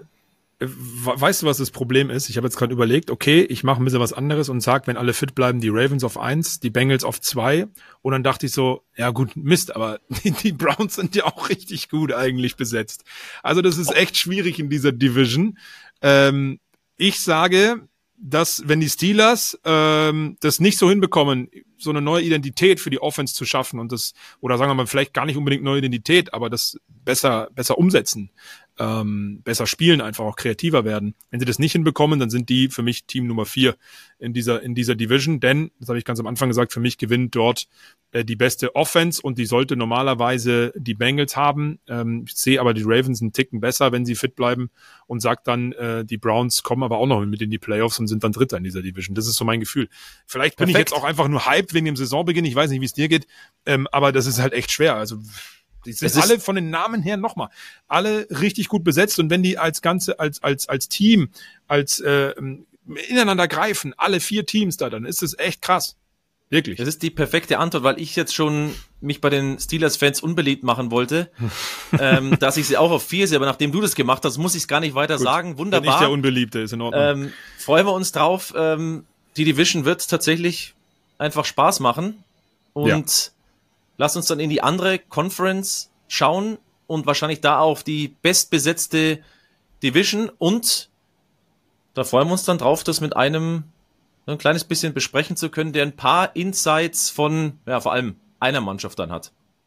Richtig, wir werden gleich mit David Bader von den Washington Commanders sprechen. Leider verletzt, aber er kann uns mit Sicherheit viele Einblicke geben über die aktuelle Offseason der Washington Commanders und wir hören auch Michael Gallup, den haben wir im Sommer getroffen den Wide Receiver der Dallas Cowboys und machen jetzt weiter mit NFC East. Ja, dann machen wir weiter mit der NFC East und freuen uns über einen Gast, man muss so sagen, ein lachendes und ein weinendes Auge. Erstmal herzlich willkommen, David Bader. Wir freuen uns natürlich, das ist das lachende Auge, dass du Zeit gefunden hast. Das weinende Auge, du hast leider mehr Zeit, weil du dich leider, leider, leider verletzt hast in der Preseason. Erzähl mal, wie geht's dir denn? Äh, mir geht's äh, Umständen entsprechend gut. Ähm, ich bin sehr zufrieden. Ähm, ich habe mich leider verletzt im Camp. Ähm, ziemlich schwer, deswegen ähm, kam ich so viel Zeit. Äh, aber sonst geht's mir ziemlich gut. Ja, weil äh, ganz offiziell hieß es eine Trizepsverletzung. Ich weiß nicht, ich spreche jetzt nur für mich. Ich habe keine Ahnung, was ein Trizeps ist, sowas habe ich nicht. Ähm, aber doch eine schwere Verletzung. äh, ja, das ist schon eine schwere Verletzung. Das ist ein Muskel. Ähm, vor allem als Zielländer brauchst du den äh, Trizeps auch sehr wichtig, ähm, der mir gerissen ist. Äh, deswegen, das dauert sehr lange zum Heilen. Deswegen ja. haben die mich, äh, war das äh, erstaunt. Ich bin selbst erstaunt, wie das gerissen ist. Ich hätte nicht gedacht, dass ich mich überhaupt verletzt habe. Das war Ach, die, Zufall, wurde es eher entdeckt. Deswegen ähm, ist erstaunlich, okay. ja. Das ist sehr interessant, ja, dass das dann irgendwie gar nicht so zum Tragen gekommen ist. Jetzt ist ja. das Jahr, muss man ja auch leider sagen, ähm, das zweite Mal, dass dir sowas widerfahren ist, ähm, mit einer Verletzung im Training Camp. Ähm, wie sind denn aber so deine Eindrücke oder wie war es für dich persönlich vielleicht, bevor wir gleich, wir machen ja auch hier eine Vorschau, liebe Leute, auf diese NFC East, vor allen Dingen jetzt natürlich auch auf Washington zuerst. Aber wie war es für dich persönlich vor dieser Verletzung? Es ist ja anders als vor zwei Jahren gewesen ähm, wo du noch nicht so viel Aussicht auf Spielzeit hattest. Äh, mhm. Wie, wie war es denn jetzt für dich in den ersten Wochen im Training Camp? Äh, wirklich sehr gut. Ich habe mich sehr gefreut. Äh, ich durfte wirklich mit den Einsen mit trainieren. Zwei, also es, es gibt ja im Trainingscamp verschiedene Gruppen. Also die einen sind so Starter ähm, quasi. Ich durfte mit Starter mit trainieren, ich durfte mit den äh, Backers mit trainieren und so weiter. Äh, die Trainer haben mir gesagt, was für Fortschritte ich gemacht habe. Ähm, und wie sehr sie mich freuen, dass ich hier bin, dass ich wie fortschritte, wie, sehr, wie viel ich gelernt habe über die Jahre, äh, wie, viel ich, äh, wie viel Einsatz ich gebe. Das haben sie wirklich jeden täglich gesagt, ähm, dass ich sehr, meine Fehler sehr viel weniger geworden sind. Ähm, und deswegen ist es halt noch, noch härter und noch trauriger, dass es äh, mich verletzt hat. Ja, klingt ja tatsächlich sehr, sehr positiv, weil ich kann mich noch gut dran erinnern, wir haben sie auch übertragen bei uns in unserer Konferenz in der Endzone Erster, erster war es, glaube ich, oder? Das äh, Debüt dann gegen, gegen Cleveland, ähm, wo es genau. dann so wirklich losging eigentlich mit diesem NFL-Abenteuer und das höre ich jetzt bei dir raus. Die Entwicklung war sehr, sehr positiv. Umso bitterer natürlich, dass die jetzt erstmal gebremst ist durch so eine blöde Verletzung. Genau. Also die haben ja schon letztes Jahr einen Vertrag auch für dieses Jahr gegeben gehabt, was auch nicht üblich war. Äh, dadurch habe ich mich mehr befreut, noch härter trainiert zu Hause äh, in Deutschland dann in der Offseason und wollte dieses Jahr dann wirklich Gas geben, äh, mein Ziel war von Anfang an zu spielen und äh, immer mehr Spielzeit zu sammeln. Äh, letzte Frage vielleicht auch zu deiner persönlichen Situation. Jetzt ist es so, dass es ja äh, eine schlimmere Verletzung im ersten Moment erstmal ist. Du hast gerade das gesprochen äh, oder, oder gesagt, dass du auch schon viel gelernt hast.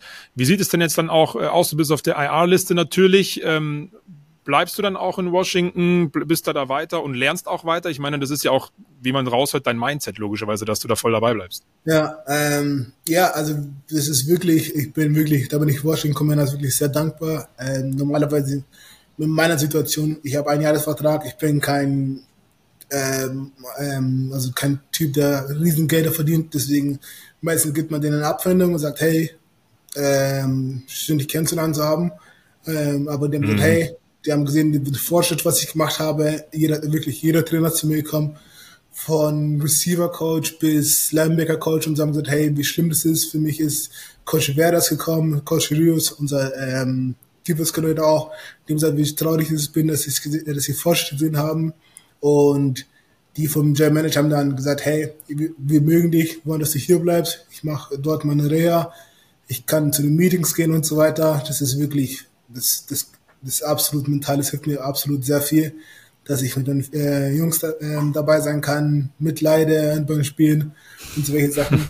äh, das ist wirklich, wirklich sehr dankbar. Ja, lass uns vielleicht ein bisschen drauf schauen. Hoffentlich ist aus eurer Sicht nicht so ein großes Leid, wie, wie das Team so ein bisschen, bisschen ausschaut. Du hast einen wunderbaren Einblick, logischerweise. Also die Commanders, letztes Jahr Platz 4 in der Division, hinter den Eagles, Cowboys und Giants. 8-8-1 war der Rekord. Und es ist korrigier mich, das weißt du wahrscheinlich besser, weil du ja vor Ort bist, ist so ein bisschen Aufbruchstimmung zu spüren in Washington. Man muss dazu sagen, der Verkauf der Franchise ist jetzt endlich durch, muss man sagen, auch von außen betrachtet. Dan Snyder ist nicht mehr der Präsident, der Owner. Ähm, was ich gelesen habe, wahnsinnig viele Dauerkarten sind schon weg. Also so ein bisschen ja, Aufbruchstimmung zu erkennen in und um Washington. Absolut, also wirklich. Ähm, das ist wirklich die letzten drei Jahre, wenn ich, wenn ich vom Friseur war, musste ich mir anhören, äh, was die Ownership und so weiter. Und ich habe gesagt, hey, ich bin ehrlich, ich habe, die sitzen da ganz oben, ich bin da unten am Spielfeld, was sie da oben machen, keine Ahnung, was sie da machen. Ähm, und seitdem das mit dem Wechsel ist, ist wirklich auch Trainingslager. Und ganz, äh, wir haben es also wirklich so Tribünen hingebaut für die Fans und so weiter, was wir die letzten drei Jahre nicht hatten. Ähm, und das ist immer rappel, vor einem Wochenende sind da 10.000 Leute und schauen uns beim Training zu. Das ist ein ganz normales Training äh, wirklich, die Fans sind wirklich außer Haus. Du kommst ja, du vom Unterschreiben kommst gar nicht mehr in die Kabine rein. Das ist wirklich sehr cool und ich sehe da die Jungs, ähm, es motiviert auch die Jungs natürlich. Und sagen, hey, es ist unsere Zeit, alles, alles steht jetzt richtig. Wir haben jetzt einen sehr guten neuen Quarterback, wir haben, die Defense ist perfekt, Receiver war schon immer sehr gut, Running Backs haben wir sehr gut, O-Line haben wir auch neu aufgebaut. Also wir haben uns wirklich auf jeder Position abgegradet. Perfekt, haben wir die Commander schon das durch, alles, alles gesagt. wollte gerade sagen, eigentlich die perfekte, perfekte Einleitung für das, was Christoph äh, auch so ein bisschen vorbereitet hat. Äh, wir, wir schauen uns ja immer beide jeweils äh, zwei Teams in, in dieser Division an. Christoph, wenn äh, David das so sagt, ist das äh, auch deine Einschätzung als äh, vielleicht vor, vorweggenommen, bevor du die einzelnen Teile durchgehst? Muss auch ehrlich sein. Absolut. Ich will dir jetzt nicht Honig ums Maul schmieren. Nein, ähm, ich muss echt sagen, die Commanders sind ja eine spannende Mannschaft. Lass uns vielleicht, wenn, wenn wir dich schon da haben, mit der Defensive auch, auch starten. Ich finde, die kommt immer noch so ein bisschen, warum auch immer, underrated daher. Jetzt ist natürlich die D-Line durch deinen Ausfall ein bisschen geschwächt, aber die anderen sind auch noch okay, würde ich mal sagen. Okay. Also so viel zum Thema mit dem Honig, aber gut. aber Montez Sweat, Darren Payne, Jonathan Allen, Chase Young, der in einem Contract hier ist, ganz ehrlich, du siehst ja jeden Tag auch im Training, dann auch bei den Spielen ja im besten Falle, das ist doch mit die beste Dealer der, der NFL, oder? Äh, für mich absolut. Ohne, ohne zu zögern die beste. Die, die Jungs, die sind hungrig, das sieht man ähm, wirklich. Das zieht auch die Leute, also die Leute, die äh, hinter denen sind, mit. Die wollen da genauso performen. Jedes Training, wenn du siehst, die, die Highlights selbst und so weiter, da, die Jungs hinter dahinter wollen auch genauso hungrig sein. Deswegen, äh, die Leute dahinter sind genauso gut. Ähm, ja, absolut. Also die Defense, Defense wird auf jeden Fall viel besser. Das ist das vierte Jahr mit dem System. Es kommen jetzt neue Safety sind dazu gekommen, die es besser verstehen und so welche Sachen. Äh, viele spielen schon mehrere Jahre. Äh, es sind ein paar neue Spielzüge, aber der größte Teil ist immer dasselbe. Deshalb hilft auf jeden Fall. Ähm, und ich hoffe, es wird ein richtig cooles Jahr. Für, für mich hat diese D-Line, ich habe damit äh, kurzer Einstieg mal wieder dazu, weil ich es auch einem NFL-Spieler sagen möchte, äh, bei Madden mit Washington gezockt schon vor zwei ah. oder drei ah. Jahren und mit dieser Christoph Weiß, was jetzt wieder mal kommt, ähm, und, und, und mit dieser D-Line äh, ungefähr jeden, jeden Quarterback wirklich, wirklich gesackt. Also das ist schon ein großes, großes Talent und macht eine Menge Spaß. Eine Frage zu dieser D-Line habe ich dazu auch, ähm, wie hast du Chase Young so in der vergangenen Saison auch wahrgenommen, dass er noch so ein, in Anführungsstrichen, kleineres Fragezeichen ist aufgrund der letzten äh, Spielzeit Zeit, wo er dann ja doch länger äh, raus war? Ähm, ich glaube, es ist einfach sehr schwer, für eine Verletzung zurückzukommen. Wenn du so, du war, da war sehr weit oben, da wurde äh, Rookie-Spieler, äh, Defense Rookie-Spieler auf die Jahr, glaube ich, oder? Ja. Ähm, wirklich absolutes Talent. Ähm, und dann kam diese Verletzung, die sich ewig gezogen hat und so weiter. Ähm, ich glaube, jetzt ist er wirklich äh, bei 100 Prozent und kann wirklich neues Jahr, neues Glück und kann die Welt zeigen, äh, wer wirklich, wie gut er wirklich ist. Also von dem erwarte ich eine Riesensaison, weil es ein Contract hier, der hat, glaube ich, ein bisschen was zu beweisen. Da war ja auch so im Raum gestanden, ob er vielleicht Washington verlässt, verlassen muss. Ähm, also ich glaube, bei dem können wir was erwarten, weil da geht's halt dann, ich mache mal das Zeichen für alle, die auf äh, YouTube dann später schauen, das Money-Zeichen. Es geht halt um die Kohle am Ende des Tages und er hat ja die Qualität. Man braucht ja oft ja. auch so lange, wie man dann raus war, um wieder reinzukommen nach so einer Verletzung. Bin ich sehr gespannt. Ja, auf jeden Fall. Äh, ich glaube, da freut sich richtig auf die Talent. Ähm, ich glaube, da wurde nie so hinterfragt in seinem Leben wie jetzt. Da war schon ja. immer, weißt du, das ist, glaube ich, das ist nochmal noch mal so ein, ähm, noch so ein Zeichen. Äh, deswegen, ich freue mich total auf ihn zu sehen dieses Jahr. Und ich vielleicht weitermache, äh, auf Cornerback habt ihr was gemacht. Die ersten beiden Picks, die die Commanders hatten, Emmanuel Forbes an 16, Jadavis Martin in der zweiten Runde 47, ist ja auch ein Zeichen, oder? Wenn du deine ersten beiden Picks im Draft in die Cornerbacks dann setzt. Also mhm. da darf man dann oder muss man auch aus Washington Sicht was erwarten. Ja, also ja, letztes Jahr hatten wir schon den ersten paar Spielen haben wir wirklich ähm, ein bisschen gezweifelt im Backfield, ähm, die Dealer Druck gemacht und dann hat irgendwie irgendein Set, irgendein von den DBs verschlafen oder irgendwie falsch gelesen und so weiter und haben dann lange Bälle bekommen und es hat uns wirklich am Anfang so viele Siege gekostet. Wir, wir haben sie mal sehr gut gehalten. Äh, man hat immer so ein Board, wo steht, hey, versuchst jetzt so viel Passing Yards, so viel, so viel Running Yards. Wenn wir die ganzen Boards äh, gemacht haben, dann hat es eine Garantie Sieg eigentlich. Ähm, es gibt so wenig Statistiken, die es ausrechnen. Und wir waren eigentlich immer ziemlich gut. Und dann gibt es immer so, wenn du dann am Schluss irgendwie wirklich einen 50 Yards Ball bekommst und dann Touchdown, dann wirklich, das ist dann wirklich sehr deprimierend und deswegen, äh, das zeigt auch, dass wirklich äh, was angreifen wollen dieses Jahr. Wie, wie ist es, was mich jetzt interessieren würde und vielleicht auch unsere Zuhörer oder unsere Zuseher? Ähm, du hast den Defensive Coordinator auch angesprochen, auch Ron Rivera. Ähm, du hast es auch schon gesagt, mit, es sind jetzt Leute, die so im, im zweiten, dritten Jahr sind, die auch dieses System langsam auf der Defense-Seite verstehen. Wie nimmst du dann so Ron Rivera wahr? Ähm, weil medial ist es ja immer so, ähm, dass er natürlich auch äh, aufgrund seiner persönlichen Geschichte ähm, bei den jungen Leuten, bei den jungen Spielern gut ankommt und total menschelt, was in der NFL ja manchmal so ein Thema ist, Stichwort Leistungsgesellschaft. Aber nachdem du das auch vorhin gesagt hast, mit äh, auf deine Person bezogen, bleib hier, du hast dich weiterentwickelt, wir bauen auf dich.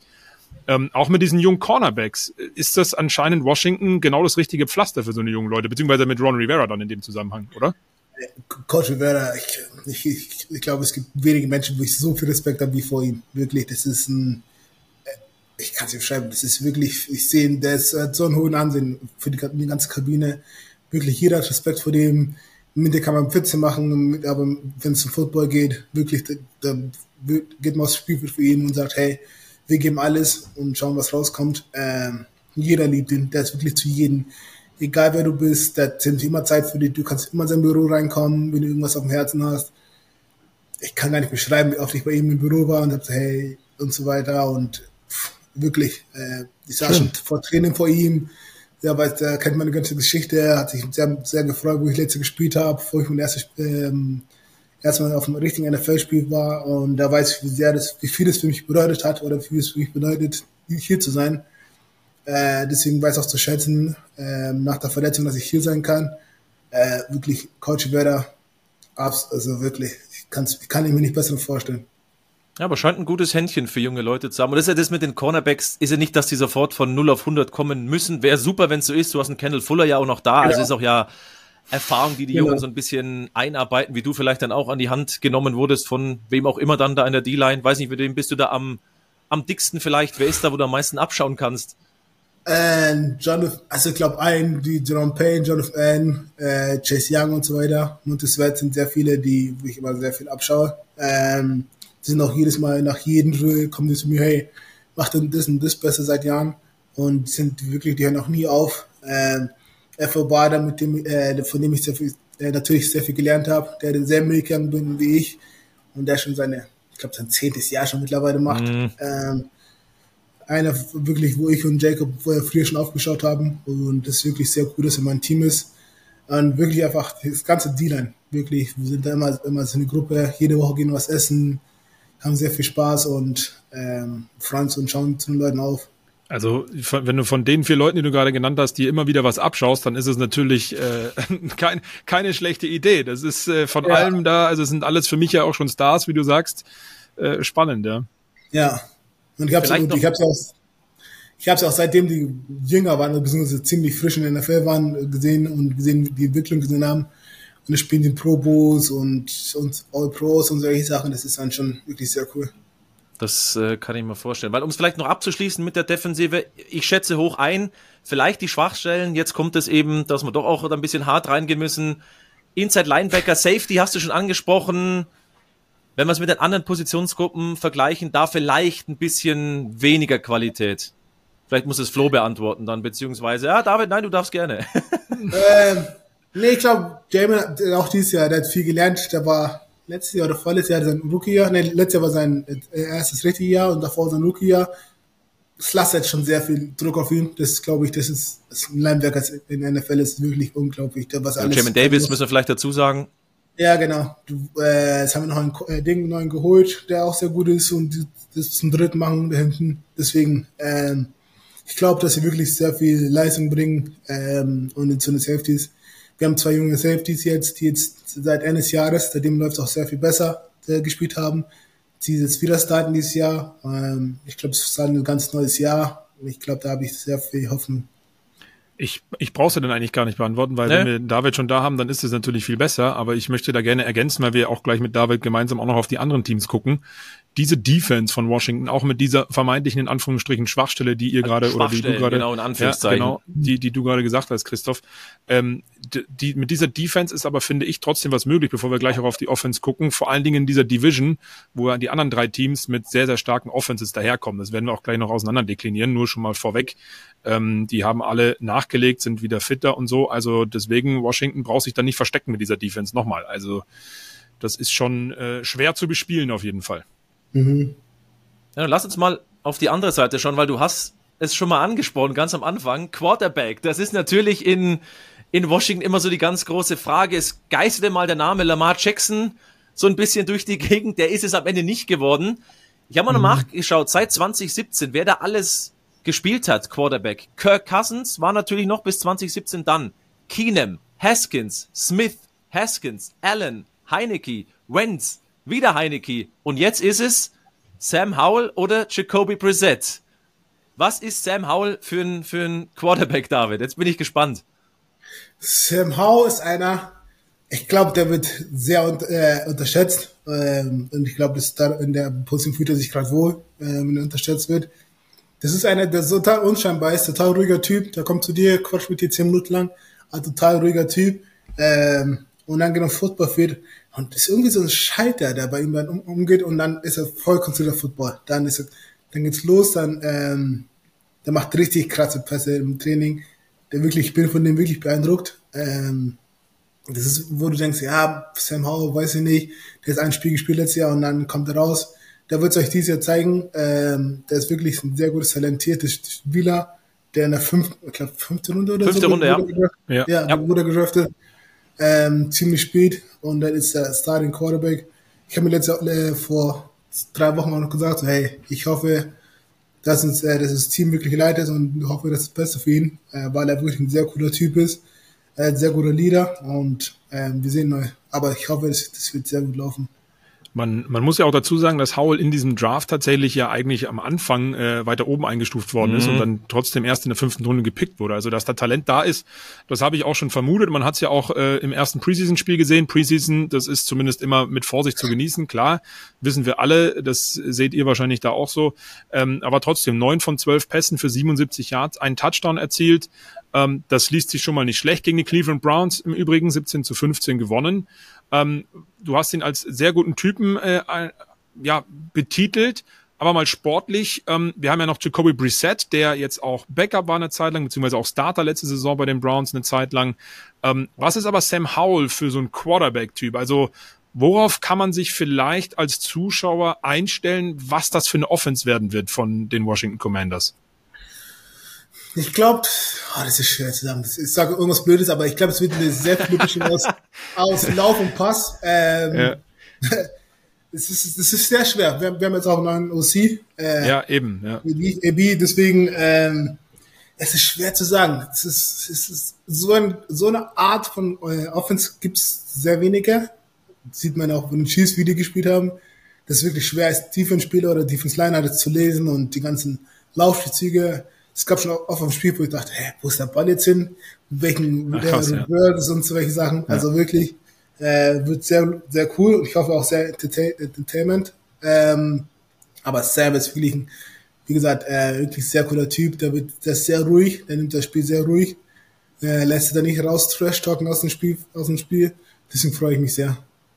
Aber da, da hast du schon angesprochen mit Eric ja. Bianemi. Das ist schon ein spannender neuer OC. Der will sich, glaube ich, so oh, ein bisschen emanzipieren hinter Andy Reid mit Patrick Mahomes, aber Andy Reid war halt immer auch der Playcaller. Der hatte 15 Headcoach-Interviews in den letzten fünf Off-Seasons, ist es jetzt noch nicht geworden, aber das ist jetzt seine Chance, doch das, das dann wirklich vielleicht den letzten Schritt zu machen, weil eure Offense auf dem Papier, und wir können ja im Moment nur über das Papier reden, was wir da geschrieben sehen, die liest sich schon gut, wenn wir bei den Running Backs schauen. Brian Robinson, der hatte nach diesem, ja, nachdem er angeschossen wurde, ja wirklich, finde ich, eine Saison, die ich nicht erwartet hätte.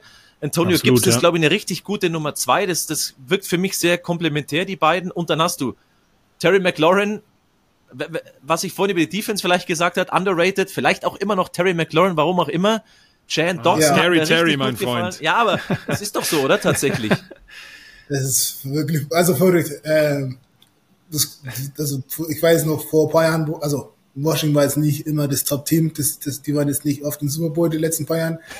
ähm, aber das, das, das ist wirklich unglaublich, wie gute Spieler sind und wir haben wirklich sehr viele gute Spieler und dann verstehe ich nicht, dass sie nicht so viel Respekt bekommen. Ähm, aber das ist okay, das, ich glaube, das, da fühlen sich alle gut und die müssen halt beweisen jetzt, äh, dass sie jetzt auch mit da oben mitreden wollen.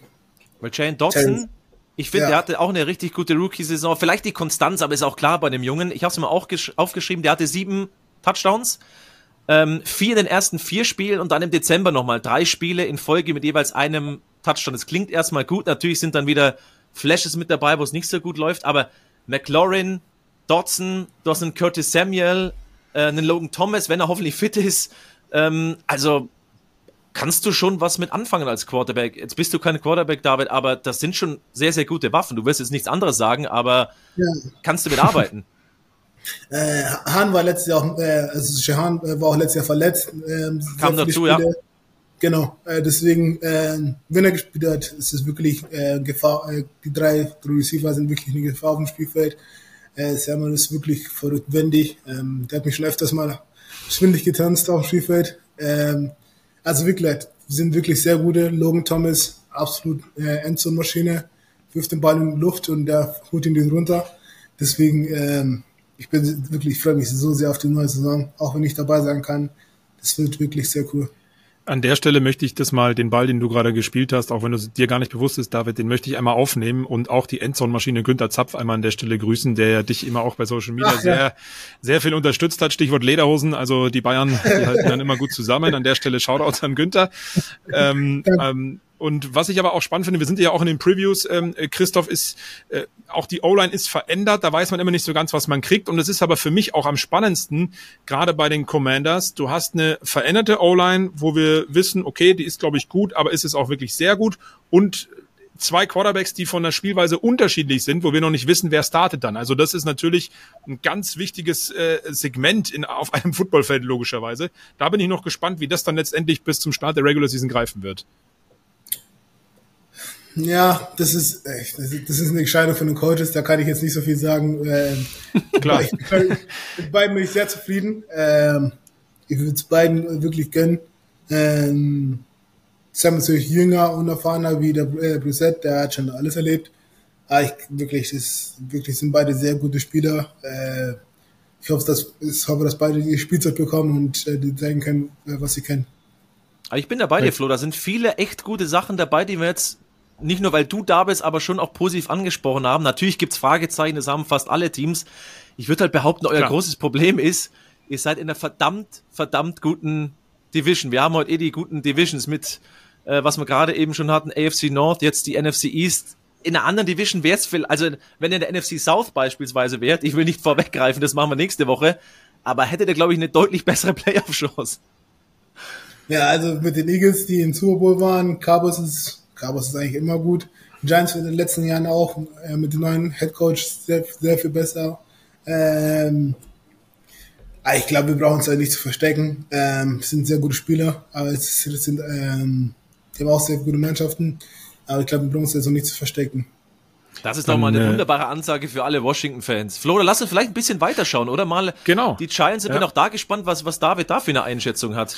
Die Konkurrenz, die ihr schlagen müsst. Ja, erstmal cool, dass du da auch noch mitmachst. Geplant war, dass du für, mit Washington mit uns so ein bisschen durchgehst, aber umso schöner, dass du für die ganze NFC Beast, wie sie letztes Jahr hieß, äh, dabei bleibst. Und äh, das war sie auch zu Recht. Äh, wir haben es schon gesagt, sehr starke Division. Ja, und die Giants, äh, da guckt man vielleicht auch als Defensive äh, Player, wie du einer bist, oder hat man besonders genau hingeguckt, ähm, haben mit Daniel Jones ja verlängert, vier Jahre, 82 Millionen garantiert letzte Saison in Anführungsstrichen, beziehungsweise kann man sie vielleicht auch weglassen, nur 15 Touchdowns, aber auch nur fünf Interceptions äh, geworfen. Ähm, hat jetzt eine gute Unterstützung von so einer jungen O-Line äh, rund um Left Tackle Andrew Thomas, ähm, der übrigens den O-Line-Rekord jetzt geknackt hat bei den Giants mit 67 Millionen garantiert, 117 auf die nächsten fünf Jahre und mit Rookies dahinter, mit John Michael Schmitz, Bran, äh, Ben Bredesen und den Ref, äh, Right Tackle, ich kann schon nicht mehr reden, Evan Neal auch letzte Saison, der ist auf jeden Fall auch entwicklungsfähig dazu und dann darfst du gleich eine Einschätzung dazu geben. Saquon Barkley ist geblieben, Running Back Room, da hat man schon viel drüber gehört. Äh, James Robinson von den Jacksonville Jaguars ist neu mit dabei und der Receiving Core, das ist auch sind auch alles sehr sehr gute Namen. Da sprechen wir aber gleich nochmal in Ruhe drüber. Wie hast du die Off-Seasons der Giants, ähm, der, die Off-Season der Giants wahrgenommen mit äh, vielen und auch guten Verstärkungen aus der New Yorker Sicht ähm, in der Offense? Ähm, ich glaube, ja, die haben halt, die, die waren letztes Jahr ziemlich gut und ich glaube, deren Aufgabe war halt, so viel wie möglich davon zu halten, ähm, um auf kleine Bausteine noch aufzubauen. Ich glaube, das ist sehr viel gelungen. Ähm, das sieht man, das ist am Papier, das ist sehr gut an. Ähm, wie das alles zusammen funktioniert und so weiter im Training, das muss man natürlich sehen. Ähm, aber ich glaube auf jeden Fall, dass wieder ein sehr gutes Jahr hinlegen. Hoffentlich nicht so gut wie wir, aber Ich wollte gerade sagen. ja, mit den Giants sind wir ganz lustig. Bei uns, wir hatten so viele enge Spiele. Ähm, ich glaube, letztes Jahr ist Unentschieden kam auch von den Giants. Also wirklich, das ähm, äh, gegen die Giants immer sehr krasse äh, Spiele. Vieles ist am Schluss immer mit einem Field ausgegangen. Das stimmt, Ähm, ja. Die letzten zwei, drei, paar Jahre. Deswegen es wird immer mit gegen die Giants ist immer sehr coole Spiele. Aber das ist vielleicht ein ganz guter Punkt, weil das hatte ich mir auch noch aufgeschrieben, Flo. Ähm, das war eine gute letzte Saison von den Giants. Ich meine, Mhm. ich glaube, besser als wir es alle vermutet hatten. Auf der anderen Seite, sie hatten neun Siege. Ich habe es mal ausgerechnet, diese neun Siege mit einer Differenz von acht Punkten. Wenn man den letzten Sieg nochmal rausrechnet gegen Indianapolis, da haben sie mit plus 28 gewonnen, dann war die Differenz bei den anderen acht Siegen bei weniger als fünf Punkten. Das ist Ja. genau wie du es gerade gesagt hast, äh, David. Das ist halt wie bei den Vikings. Das Pendel ging immer meistens in ihre Richtung. Das ist halt die Frage, ist das Team dann so viel verbessert und bleibt das so, dass das Glück mit einem Holt ist? Weil dass da Potenzial da ist, aber es hätte halt auch genau andersrum sein können und dann sagt jeder, äh, Brian Dable brauchen wir nicht, Daniel Jones schlechter Quarterback, Saquon Barkley Ja. geht zu einem anderen Team. Das ist halt immer so ein schmaler Grad und der war bei den Giants und bei den Vikings, finde ich, mit am schmalsten. Ja, ähm, ja, das ist, das ist ja, das ist ja der, die feine Kunst in der NFL zu sagen, hey, man muss nicht immer Chiefs sein mit 40 Punkten, 50 Punkten die Leute da äh, zu gewinnen. Ähm, Sieg ist Sieg. Sieg ist Sieg. Wie, wie ist egal, Hauptsache man holt einen Sieg. Das ist immer das ja. Wichtigste in der ja, ganz genau. Und ähm, um das nochmal auf die Giants auch runterzubrechen, ähm, vielleicht haben sie auch genau deshalb eben diese Verstärkungen auch in der Offense gemacht, was die Waffen betrifft für Daniel Jones. Ähm, es sieht alles insgesamt so aus, als die Giants vielleicht eine flexiblere Offense ähm, an den Tag legen könnten. Natürlich ganz wichtig, dass der Quan Barkley geblieben ist, kriegt jetzt 11 Millionen für ein Jahr. Running Back, ähm, Running Backs werden diskutiert in der NFL. Wie wichtig sind sie überhaupt noch für die Giants? Ist es sehr wichtig meiner Meinung nach und hat dann aber auch im Passspiel in einzelnen Spielen durchaus gezeigt, dass er das kann. Und diese O-Line, gerade gesagt, viele junge Leute, entwicklungsfähig, müssen aber jetzt auch erstmal diesen ersten Schritt gehen. Und dann hat er zur Verfügung so Spieler mit äh, guten Namen, wie ich finde, die aber auch immer so diesen Hang zum Do-or-Die-Spieler haben. Also entweder richtig gut performen oder etwas abtauchen. Dass man konstant die ganze Saison über Top-Top-Top-Leistungen bringen kann, ist schwer genug, keine Frage. Ähm, da ist Darius Slayton, der zum zwei Jahre verlängert hat. Äh, Jamison Crowder, ehemaliger Bills- und Jets-Spieler. Paris Campbell von Indianapolis. Sterling Shepard. Die haben alle auch immer mal wieder so ein paar Akten äh, gehabt auf der IR bzw. Verletztenliste.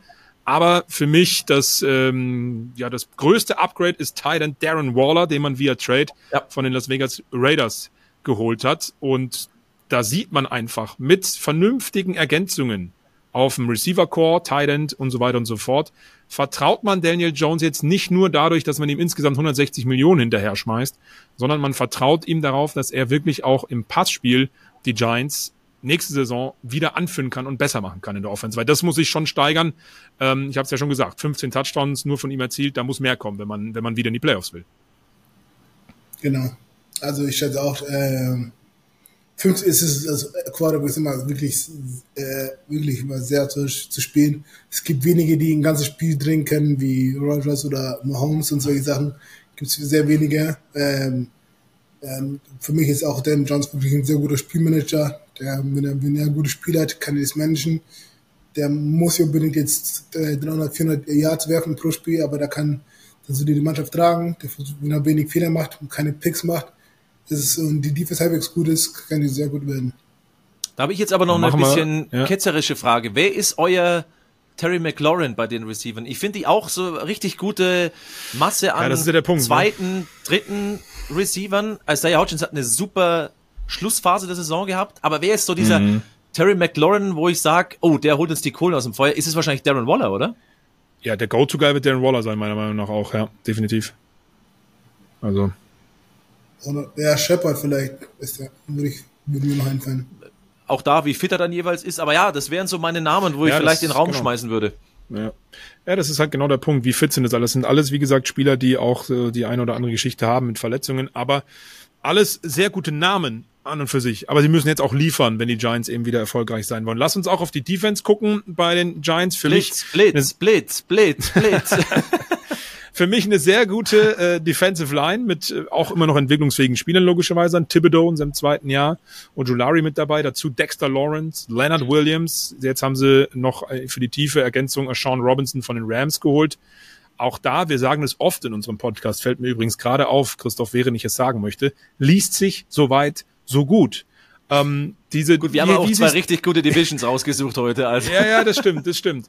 Ähm, David, wie siehst du diese Defensive Line? Insgesamt war die Defense der Giants letztes Jahr vor allen Dingen gegen den Lauf sehr schwach, nur die 25 beste. Ähm, auch Thibodeau haben schon viele gesagt, der muss sich auf jeden Fall steigern. Das war viel Licht, aber auch viel Schatten letzte Saison. Ja, ähm, ich glaube, Thibodeau und Dex waren letztes Jahr auch, die, die, waren, die haben sich sehr auf Pass Rush konzentriert. Ja. Die waren sehr gute Pass Rusher. Äh, Dex, das ist ein Riesenmensch, ne? also das ist wirklich unglaublich. Äh, ja, Dex Lawrence, müssen wir dazu sagen, Dexter ja. Lawrence, oder? Ja. Oh, ja, genau. Äh, genau. Äh, sind, sind, der ist auch ziemlich gute Persischer. Ähm, ja, wie gesagt, Laufen, ist, äh, das beweist, wie, wie wichtig der Laufspielzug oder Gegenlauf, Laufdefense und äh, Laufen Offense, wie wichtig es in der NFL ist. Zum alten Thema, äh, wie wichtig sind Running Backs. Äh, ich glaube, sind immer noch der wichtigste Teil. Wenn du den Raum, Lauf stoppen kannst und den Pass wegzunehmen, ist dann wirklich, dann bleibt nicht mehr viel übrig äh, für die Offense. Deswegen ist Lauf Defense immer so wichtig. Ähm, ich glaube, daran werden diese arbeiten und dann sehen wir mal, wie, wie gut die werden. Ja, das ist natürlich auch dann dahinter äh, wichtig auf der Linebacker-Position. Da fehlt mir so ein bisschen die Tiefe dann auch. Das kann man mal schnell durchgehen mit äh, Beavers im zweiten Jahr. Okereke von Indianapolis äh, haben sie geholt. Das ist soweit ähm, solide, würde ich mal sagen. Zwei wirklich gute Leute, aber da fehlt mir etwas die Tiefe. Passverteidigung, da hast du auch gerade schon angesprochen. Ähm, Secondary, da bin ich auf Rookie-Cornerback Deontay Banks gespannt, für den sie ja extra hochgetradet haben im Draft. Dazu haben sie Dory Jackson da, den Veteran. Aber ähm, auf der Cornerback-Position ist insgesamt für mich noch so ein Fragezeichen. Äh, ähnlich wie wir es heute auch schon in unserer Ausgabe mit den Cincinnati Bengals hatten, übrigens auch. Ähm, Orovaria ist aktuell so ein bisschen in die zweite Reihe gerückt. Sie probieren gerade viele junge Cornerbacks aus. Ähm, junge Cornerbacks haben wir auch gerade bei euch schon in Washington gelernt. Das muss ja noch nichts heißen. Die Frage ist nur, kann diese Passverteidigung mit McKinney, wenn der in alte Form wieder trifft, er tritt, ähm, dementsprechend wirklich was, wirklich was reißen. Gerne auch du, Christoph, wenn David dazu. Ja, ich bin tatsächlich, was mir bei den, bei den, bei den Giants so ein bisschen Bauchweh, Bauchschmerzen gibt. Ähm, ich bin da dabei, die D-Line, da sind Monster mit dabei, aber das, was ich gerade vorhin auch Spaß so ein bisschen mit Blitz, Blitz, Blitz, 40 oder ja. fast 40 Prozent ihrer Plays waren, äh, haben sie geblitzt. Ähm, das ist halt ein wahnsinnig hoher Wert also mit Abstand der höchste letztes Jahr und das wird sich, glaube ich, nicht großartig verändern. Ist das alles, was dahinter kommt, tatsächlich dann gut genug? Weil, David, das kannst du einschätzen. Wenn du so viel blitzt, du brauchst ja ein wahnsinnig gutes Verständnis für den, den Mitspieler. Also es muss ja alles wunderbar funktionieren, weil ich glaube, für dich als, als D-Liner macht Spaß, durchdrücken und drauf auf den Quarterback im besten Fall. Aber dahinter, das muss ja auch passen, sonst ist ja Löcher hoch drei. Ja, das ist, also, wenn vor allem, wenn du so viel blitzt, ist echt schwer. Dann musst du, sehr gute DBs haben, die sich sehr gut absprechen, die sehr gut zusammenspielen. Egal, ob es dann hinten dann zu der Mann ist, das ist wirklich ähm, mit so viel Blitz ist es sehr schwer. Dann, hast, dann weißt du, hey, wenn du einen Fehler machst, ist es ein Touchdown. Ne? Also deswegen, ähm, das haben die Giants irgendwie sehr gut gemacht letztes Jahr. Äh, das, das stimmt, ja. Das ist wirklich, weil so, wenn du so viel Blitz ist es wirklich sehr schwer, hinten äh, alles dicht zu haben. Klar kannst du den Quarterback 100 nur sacken, aber dann sind zwei lange Bälle und dann ist ähm, das Spiel schon wieder gedreht. Ähm, mhm. Aber ich bin erstaunt. Ich hoffe, wenn die da gut zusammen spielen können, hinten in der äh, Secondary, ähm, dass, ähm, dass es alles gut klappt, aber es ist sehr schwer zu spielen. Da gibt's ja auch noch einen, der das Ganze ergänzt in der Secondary. Ähm, ehemaliger Teamkollege von dir, Bobby McCain, ist äh, auch zu den Giants gegangen. Ach, ja, ähm, ja definitiv mit, mit Potenzial, finde ich, der auch schon einiges an Erfahrung dann dementsprechend äh, mitbringt. Er kann diese, die, diese Secondary vielleicht ein bisschen führen und so wie man das jetzt auch hört, während wir darüber sprechen, wird es vielleicht auch in der Giants Defense eine etwas ähm, neue Identität, ist immer so ein hochtrabendes Wort, aber eine neue Herangehensweise in der Defense vielleicht geben. Aber Bobby McCain, guter Neuzugang wahrscheinlich, oder? Ja, also wirklich, Bobby ist wirklich ein lustiger Typ. Äh, auch wichtig. Ja. verrückter Typ aus äh, Miami. Äh, richtig guter Safety. Der spielt wirklich mit Herz und Leidenschaft. Versteht wirklich Coverage. Jede Coverage kann er perfekt erklären. Ähm, der hat mir so ein bisschen Coverage erklärt, dass ich so, ich hatte wirklich keine Ahnung äh, von Coverages. Ich war auch gefallen und hat sich mit mir hingesetzt und hat mir sehr viel über Coverage erklärt. Äh, und ich hoffe, jetzt kann er auch sehr viel mit, äh, mit den jungen Leuten machen dann. Sehr gut. Dann würde ich sagen, Christoph, machen wir mit dem nächsten Team weiter, denn die Uhr tickt mhm. schon wieder, liebe Leute. Wir haben uns ja eigentlich immer ein Limit gesetzt, aber es gibt so viel zu das besprechen in diesen beiden Divisions. Mehr werden heute. Nehmt euch Zeit, wenn ihr uns guckt auf YouTube oder hört.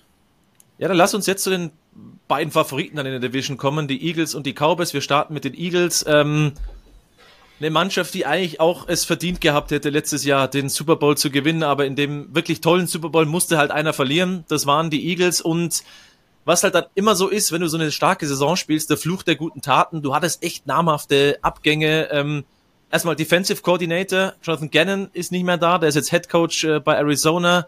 Javon Hargrave ähm, ist bei, dachte sich, komm, ich gehe zu einer anderen guten Defensive, ist bei San Francisco. Der tut wirklich weh, weil das ist schon ein absolutes Beast. Du hast äh, auf Linebacker TJ Edwards verloren, auf Safety Marcus Epps und CJ Gardner Johnson. Also das sind schon extrem extrem namhafte Abgänge, wenn wir uns nochmal vor Augen führen, wie historisch gut diese Defensive war. Die hatten 70-6, das waren 15 mehr als die Nummer zwei, die Kansas City Chiefs. Überhaupt nur zweimal bessere Werte in der NFL. Chicago, was habe ich aufgeschrieben, 1984, 72-6 und Minnesota 1989 71-6. Die hatten vier Spieler mit mindestens 10-6, also Hassan Reddick, Josh Sweat, Javon Hargrave, Brandon Graham, ja, selbst, selbst David muss da mit der Zunge schnalzen. Und da ist halt dann nur, ha also nur, in Anführungszeichen, Hargrave weg. Deswegen, ja, die haben einen personellen Aderlass, weil das halt immer so ist, weil du auch einen teuren Quarterback jetzt hast. Aber ich finde, diese Defensive ist immer noch unfassbar gut und wird immer eine, für mich immer noch eine Top 5 Defensive sein. Lustigerweise, und da bin ich gespannt, was, was du sagst, äh, David. Ich habe mal beim Kollegen Robert Mace von The Athletic, der hatte ähm, seine Top 10 quasi aufgestellt. Da war Philly nicht mit dabei. Und da gehe ich halt überhaupt nicht mit. Nur Defense jetzt? Top 10? Nur Defense als Ganzes, genau. Ach krass, ja, okay. Krass. Also, also nee. nicht in diesem Universum. nee, also für mich ist auch Philly, also als Au außen 10-6 ist schon wirklich sehr gut. Da bist du wirklich Elite. Da bist du über oberen Durchschnitt von den besten Passwäschern. Und dann Inside, also Inside-Leute auch noch äh, äh, 10-6 haben, das ist wirklich krass. Also das ist wirklich äh, High Class. Ähm, die Defense, also Top 10 ist ja auf jeden Fall. Äh, ja. Muss man ehrlich einfach sagen. muss einfach ehrlich sagen, die sind echt auch ziemlich gut. Ähm, also Top 10, doch, da sind sie leicht. Äh, Vor allem, ich finde, dass sie tatsächlich schon auch ähm, mit ihren Möglichkeiten gut reagiert haben. Du hast im Draft, glaube ich, zwei Steals bekommen. Jalen Carter, glaube ich, können wir schon mal sagen, ist ein, ist ein Stil auf neun. Da gab es diese Off-Field-Probleme, ähm, aber der mhm. hat jetzt auch im mhm. Camp, was man halt so sieht, dann die paar Clips, schaut es an sich da ganz gut aus. Ähm, du hast Nolan Smith noch bekommen an Position 30, auch den noch ähm, in der ersten Runde gedraftet. Also da ist, glaube ich, Talent ähm, was, was dazu kommt. Und du hast halt dann doch überraschend Leute halten können. James Bradbury, Darius Slay, wo eigentlich für viele klar war, die bleiben nicht da, sind auf Cornerback weiter noch mit dabei. Äh, Fletcher Cox, Bretton Graham haben um ein Jahr verlängert. Also, ja, ähm, das ist immer noch gut, weil, das haben wir vorhin schon mal scherzhaft gesagt, Linebacker ist in Philly eh egal. Äh, alles drumherum ist wichtig. ja, aber da siehst du auch mal, äh, wie, wie krass die waren. Du hast die ganzen Abgänge abge aufgezählt und trotzdem sind immer noch äh, wirklich namhafte noch gut, Jungs ja. dort auf den Positionen. Also die Tiefe letztes Jahr alleine, äh, die war ja schon so stark aufgestellt. Wenn einer ausgefallen ist, war ein anderer da. Ähm, wirklich sehr, sehr stark. Und wie du sagst, äh, gerade in der Secondary finde ich ganz wichtig, da haben die ja auch alle äh, sind aufgeblüht, ähm, dann auch mit, mit, mit äh, James Bradbury und äh, CJ, der jetzt nicht mehr da ist, aber trotzdem, ähm, diese Defense, die wird keinen Spaß machen, wenn man gegen die spielen muss. Und ich glaube, man muss so fair sein auf Safety. Ich habe es ja angesprochen, ähm, das sind schon Abgänge, die natürlich auch schwer zu ersetzen sind äh, mit ähm, Epps und Garner Johnson. Du hast jetzt Terrell Edmonds geholt aus Pittsburgh. Das ist, glaube ich, schon mal ein guter Ersatz. Wie gesagt, alles aus den Möglichkeiten, die du eben hast. Und Reed Blankenship im zweiten Jahr, der das wahrscheinlich dann auf der zweiten Safety-Position machen darf, wird halt, wie sagt man so, ein absteppen müssen. Aber anders geht's halt nicht mit, mit der fetten Kohle für Quarterbacks. Ja, das ist ja der Unterschied zwischen NFL und Football, also zwischen NFL und äh, Fußball. Das ist halt, du kannst ja nicht alle halten, egal wie genau. gut du bist. Dass du irgend, also irgendwann, irgendeiner muss immer bezahlt werden, wenn du so gut bist. Ähm, und deswegen ist es immer nicht kannst nicht mal alle halten. Das ist ja, deswegen werden auch German Manager so viel bezahlt, dass sie versucht haben, die müssen irgendwie eine Lösung finden, mit aus viel wenig, also aus wenig viel zu machen und so Leute zu bezahlen und versuchen, die Leute zu halten. Deswegen, ähm, es, es gibt kein Team, also selbst das beste Team, also die Chiefs, die letztes Super gewonnen haben, werden viele gute Abgänge haben müssen. Das ist ja der Unterschied. Ja, und dann kommt eben ich bin schon mal froh, dass ihr auch meiner Meinung ne? seid, dass die noch was können, ja. die Defensive. Dann bin ich nicht hier völlig äh, neben der Spur. Ja. Hast du gedacht, als du recherchiert hast, oh, der sagt nicht, ich glaube, ich muss an meiner Preview nochmal arbeiten, oder? als du gelesen Nein, hast, dass, dachte, dass andere Leute das anders einschätzen. Und ich schätze den die Athletic-Kollegen, aber nicht in den Top Ten, die Eagles, also das bin ich vom Stuhl geplumpst. Ähm, naja. Aber gehört natürlich auch ein bisschen dazu, ein bisschen so einen Bass zu, zu machen, natürlich. Ähm, aber in dem Fall fällt es mir schwer, die Eagles da nicht in, zumindest in den Top Ten mit dazu zu nehmen. Ja. Dann werden wir vielleicht apropos auf die andere Seite Stuhl, schauen. Stuhl geplumpst. Ja, ich wollte es gerade sagen. Äh, apropos vom Stuhl geplumpst, äh, viel Geld für Jane Hurts. Um also, eine Überladung für die Offense zu machen. Ich wollte es dir einfach mal Wunderbar, abnehmen. wunderbar. Aber das ist ja das. Der Quarterback wird halt dann bezahlt und eben nicht die Running Backs. ja. Der bekommt jetzt in äh, fünf Jahren 255 Millionen da musst du halt ein bisschen Abstriche machen und ähm, ja, ich meine, die Verbesserung, die er gezeigt hat, das war schon, das war schon krass. Also was Genauigkeit, Entscheidungsfindung hat ja Nick Soriani, der Headcoach, auch angesprochen, dass er da während der Saison sich auch nochmal gesteigert hat. Also ähm, der hatte mehr Touchdown-Pässe, der hatte wenige Interceptions, der hatte 3700 Passing Yards, dazu noch über äh, ein 100er Passer-Rating. Also auch da hat er sich deutlich gesteigert zum Jahr zuvor und halt noch eben 13 Rushing-Touchdowns. Das ist doch als, sagen, ja. als D-Liner oder wenn, wenn er so spielt in der Form, David, ist doch ein, ein Jalen Hurts dein Endgegner eigentlich. Ja, das, dann sitzt er auf Spiel von den Atem und sagt, oh Gott.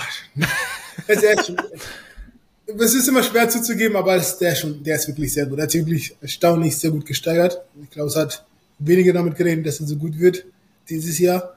Ähm, das ist wirklich, er hat das Geld verdient. Sehr, ist sehr Absolut. viel Geld, hat er sich mhm. verdient ähm, sich so viel zu verbessern und wirklich äh, äh, zu zeigen jedes Wochenende.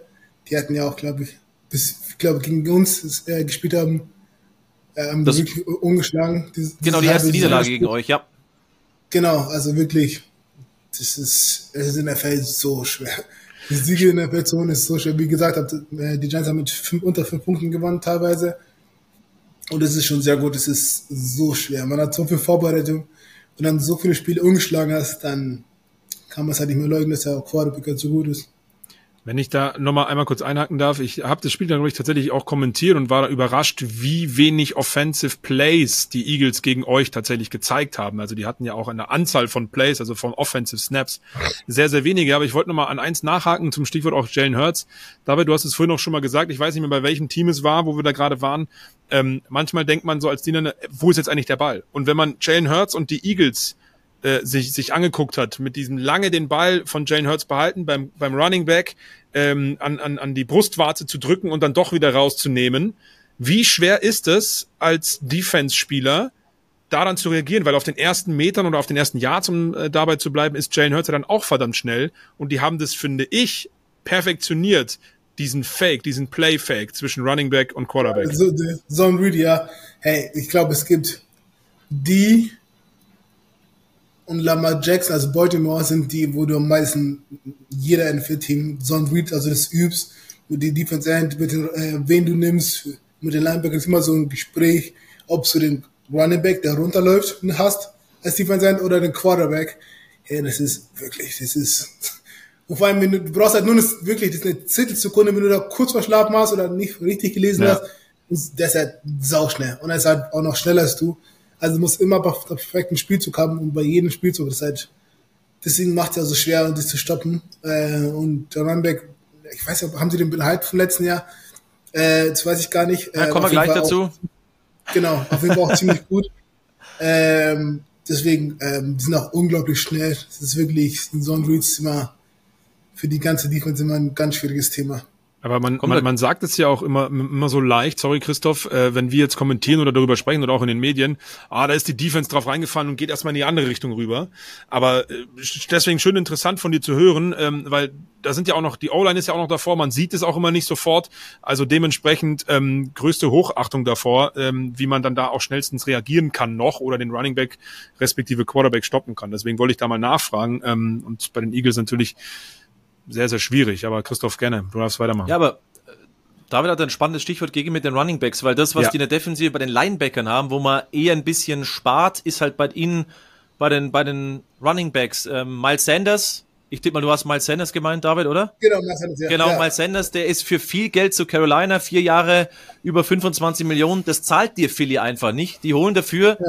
der Andrew Swift aus Detroit, der hat einen Einjahresvertrag bekommen, und Rashad Penny aus Seattle. Der ist natürlich wahnsinnig verletzungsanfällig, aber der ist auch billig. Trotzdem, wenn der fit ist, das ist tatsächlich schwierig bei ihm, haben sie eigentlich das genau wieder ausgeglichen, was du vorher hattest. Also alle vier Running Backs bei denen im Projected Roster haben einen Cap-Hit in diesem Jahr von sechs Millionen. Also Swift, Penny, Kenneth Gainwell, den es noch gibt, natürlich auch Boston Scott.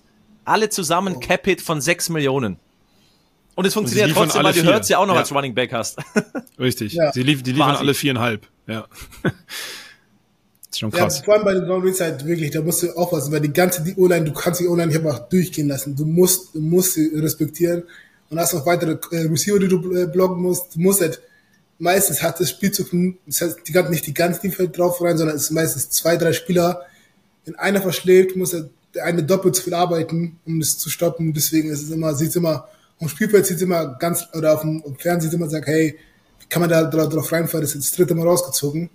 Wenn man das nicht rauszieht, dann ist es auch dran schuld. Deswegen ist es immer sehr undankbar, äh, das rauszuholen.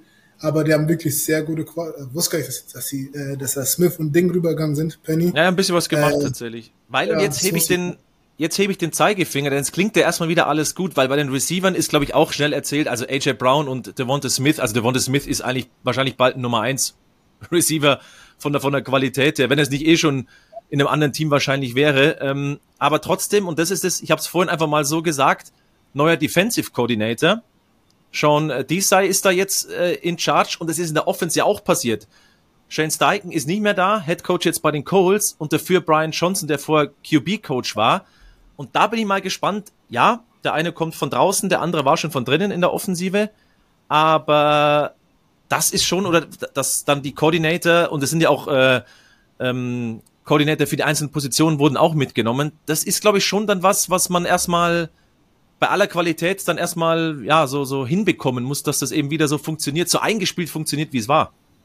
Mhm. Ich glaube, ja, also ich hatte ja noch nie einen anderen DC. Ja. Ich kann mir schon schlechtes Beispiel bei dir. Sehr, sehr schwer vorstellen, weil das ist ja wirklich, du musst ja ganz neue Defense spielen. Die Altrolle, die Altrolle, wo du vorher gespielt hast, muss, kannst du nicht mehr spielen oder äh, sehr verändert sein. Deswegen ähm, muss man schauen, wie sich das alles zusammenfügt, aber Qualität bleibt ja trotzdem also ziemlich gleich oder nicht sehr viel verändert, deswegen werden die auf jeden Fall trotzdem sehr gut sein. Jo, ich glaube, das können wir eh als Fazit sagen bei den Eagles. Die werden wieder ganz gut sein und vielleicht springen wir dann rüber nach, nach Texas zu den Cowboys, weil ich will jetzt gar nicht vorweggreifen, die könnten auch ganz gut sein. Richtig. Äh, einen Namen habe ich auf deinem Notizzettel, das ich noch gesehen, Christoph. Äh, Jason Kelsey macht Stimmt, weiter noch, bei, äh, den, der bei bleibt, den Eagles. Genau. Ja. genau, das wollten wir natürlich nicht außer Acht lassen. Guck mal auf das letzte Team, die Dallas Cowboys. Wir werden auch gleich noch ähm, ein Interview hören mit Michael Gallup, aber deswegen machen wir das jetzt auch andersrum und fangen mit der Offense an.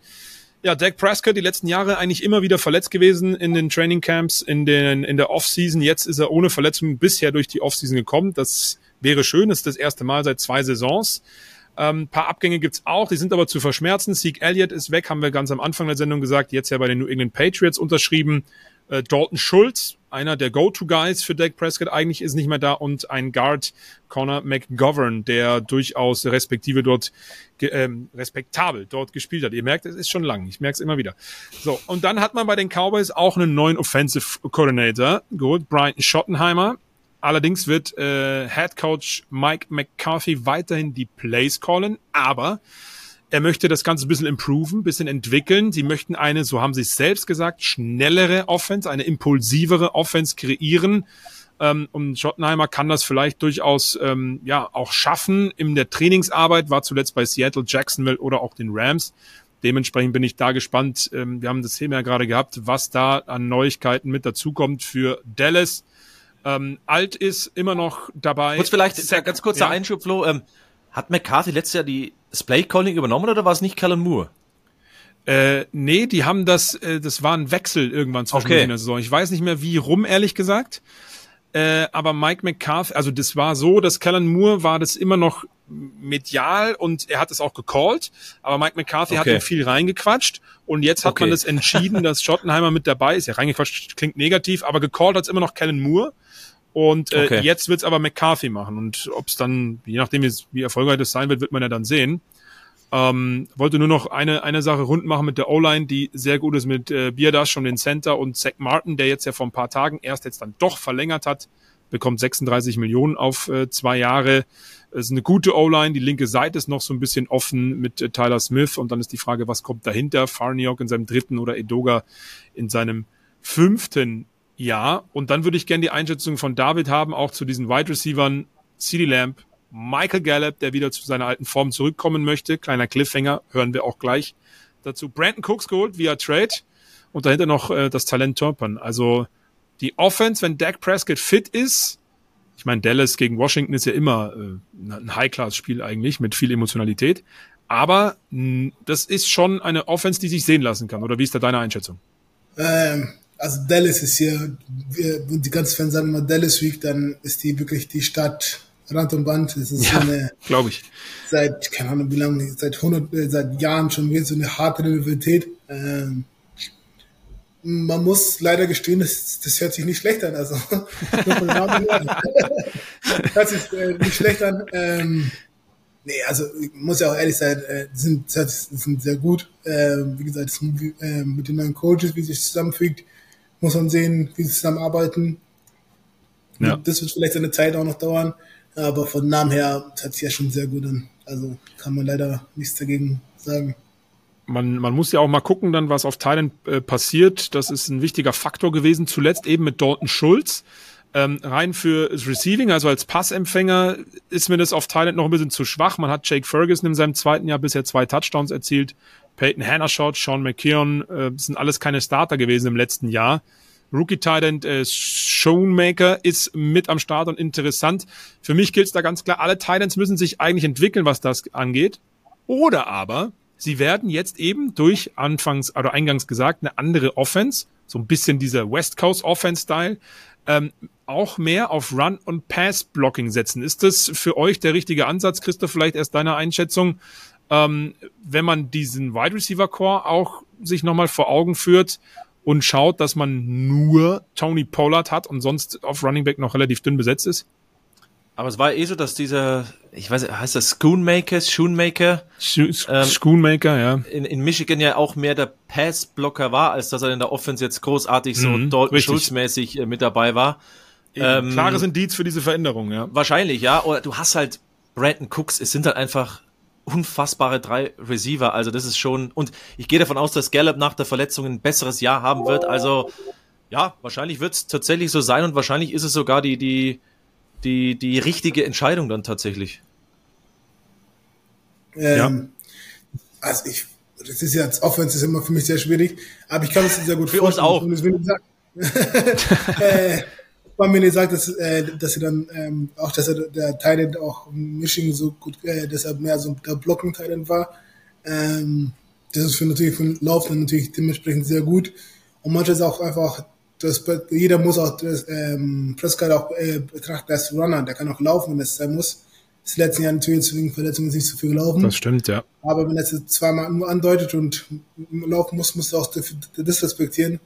Und dadurch öffnet sich auch dann Lücken für, die, äh, für den Pass. Deswegen ähm, ich sehe das gar nicht so verkehrt.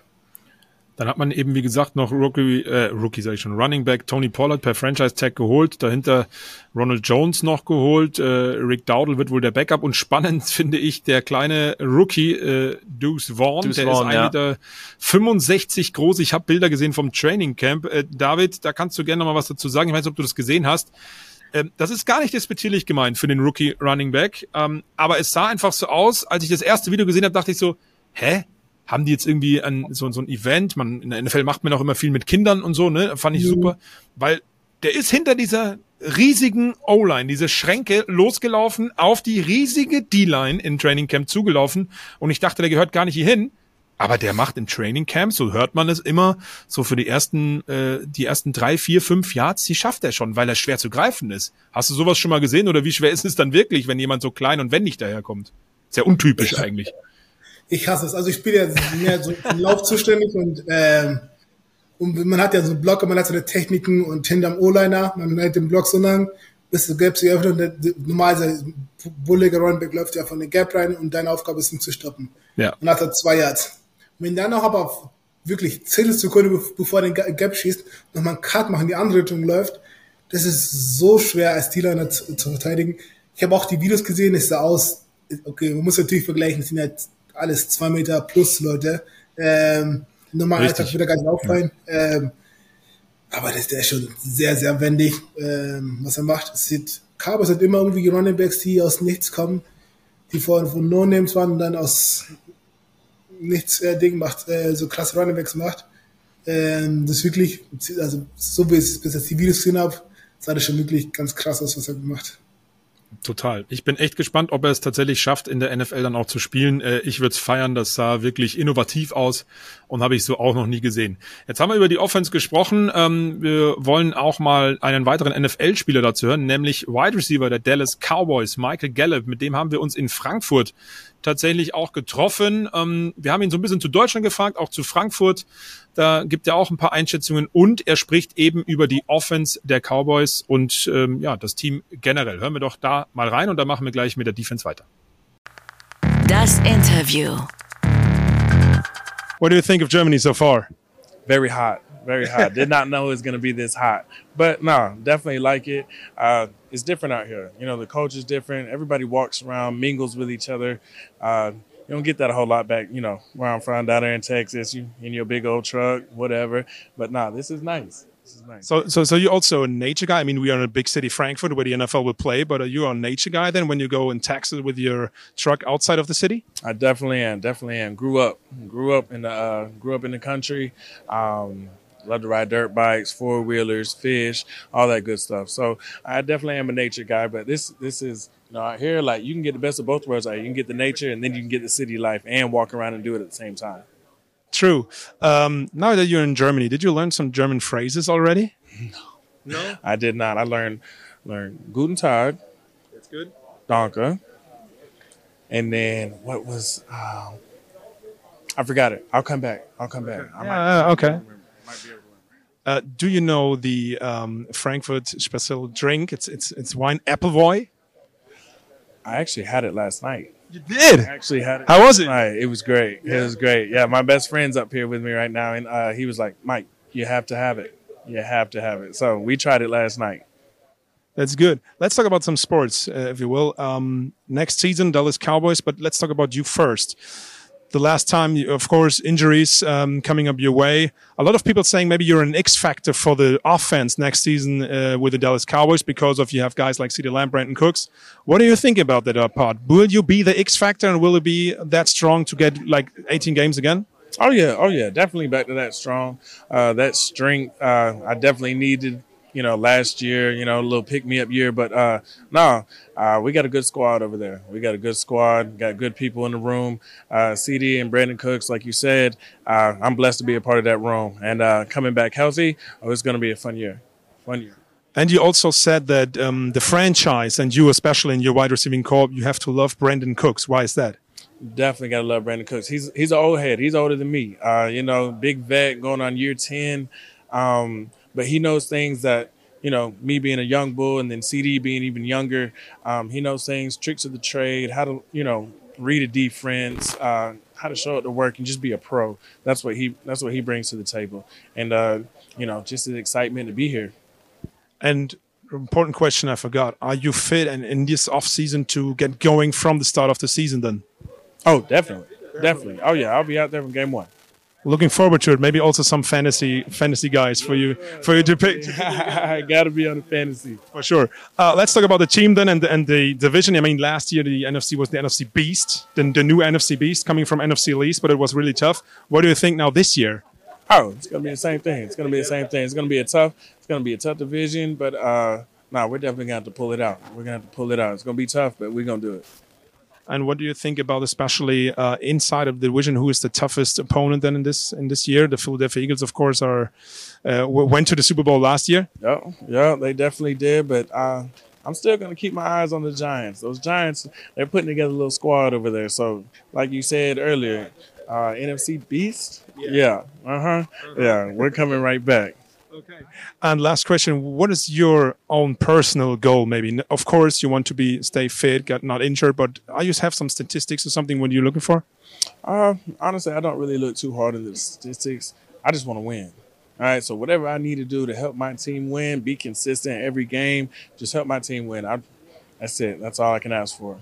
And how did that look like last season when you had that injury? Because you're a little longer in this league, of course. So how did that help Michael Gallup uh, this offense then?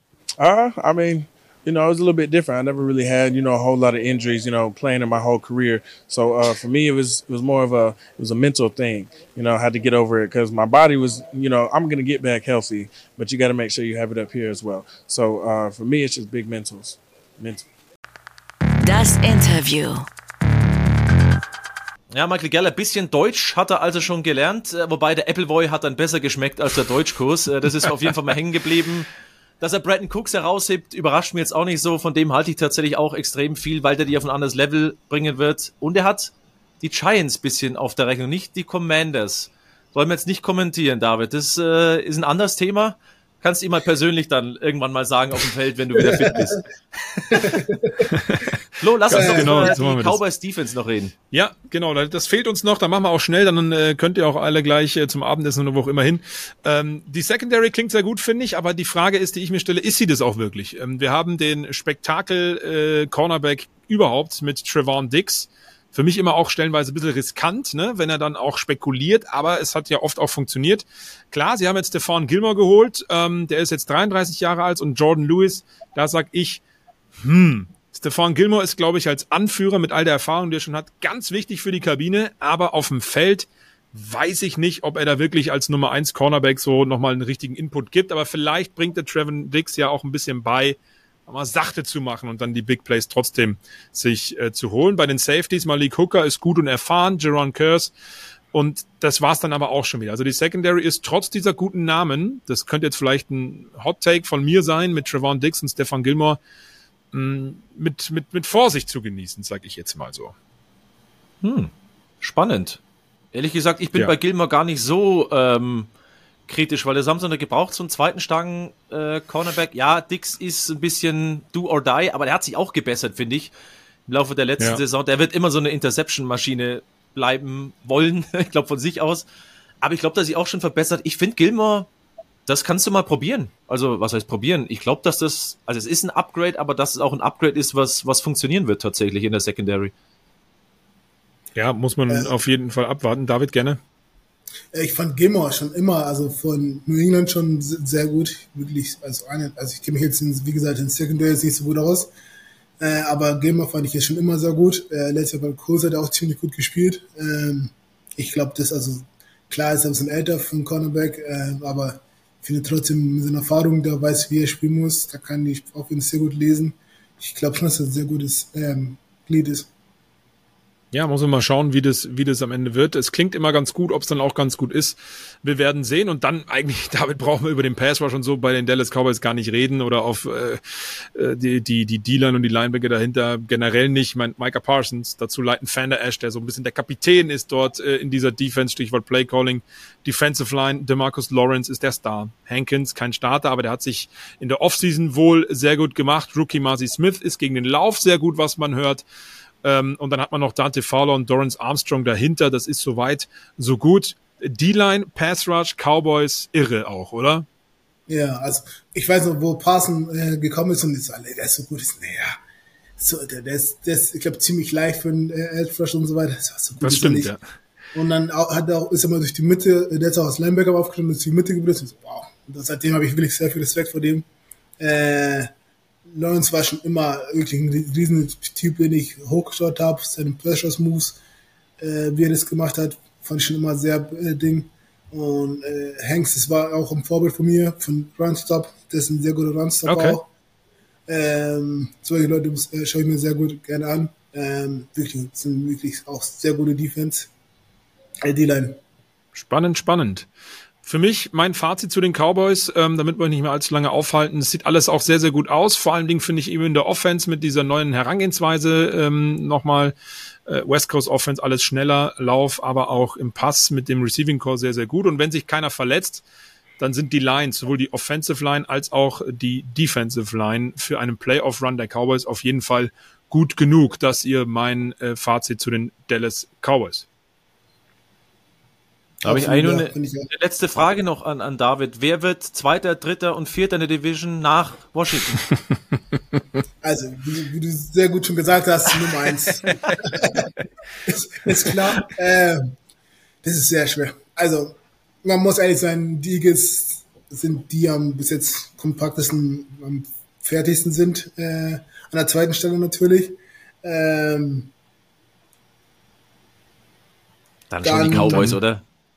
Ja, die schon die Cowboys und die Giants sind noch so ein bisschen so eine Wundertüte, ähm, nach meiner Meinung nach. Aber ich glaube, es sind ich glaube, letztes Jahr hat auch, glaube ich, keiner so eine richtige Losing Season gehabt. Ähm, die, die, werden alle irgendwas mit sieben plus Siegen hoffentlich alle rausgehen und dann sehen, wie es enden wird. Ähm, das Wichtigste ist für mich, wie gesagt, dass die Commanders ähm, ganz oben stehen am Ding und der Rest ist dann Wunderbar. so, muss es, so, so, muss es auch sein. Wir sind, wir sind auch am Ende angekommen. Also wirklich vielen, vielen Dank, dass du dir diese lange Zeit genommen Danke hast dir, und spontan David. auch noch, noch, äh, noch die komplette NFC East mitgenommen hast. Äh, kleiner Nachtrag auch dazu in den letzten Jahren. Ich glaube, es weiß ich nicht, elf oder so, war immer ein anderer auf Nummer eins in dieser Division. Also das wird auch diese Saison wieder sehr, sehr spannend werden. Vielen, vielen Dank für all deine Einschätzungen ähm, und natürlich dir weiterhin einen guten gute Genesung. Heilungsverlauf, ja, ja, gute Genesung und ähm, wir hören uns vielleicht im Laufe der Saison wieder. Und ja, vielen Dank dafür okay. auf jeden Fall. Danke, vielen Dank. Danke, dass ich ja, da sein durfte. Wir machen dann nächste Woche weiter mit Richtig. zwei, die noch fehlen, AFC West und NFC South. Ohne David Bader leider, der hat dann Ruhe, Ruhe vor uns. Von uns ähm, ja. Alle Commanders-Fans, vielleicht als Hinweis, Montag auf Dienstag nachts auf The Zone Baltimore Ravens gegen die Washington Commanders äh, Preseason-Spiel. Also das könnt ihr bei uns sehen. Müsst ihr mal anschauen, wie die Dealer dann ausschaut ohne David. Ähm, ob die noch irgendeinen Wert hat.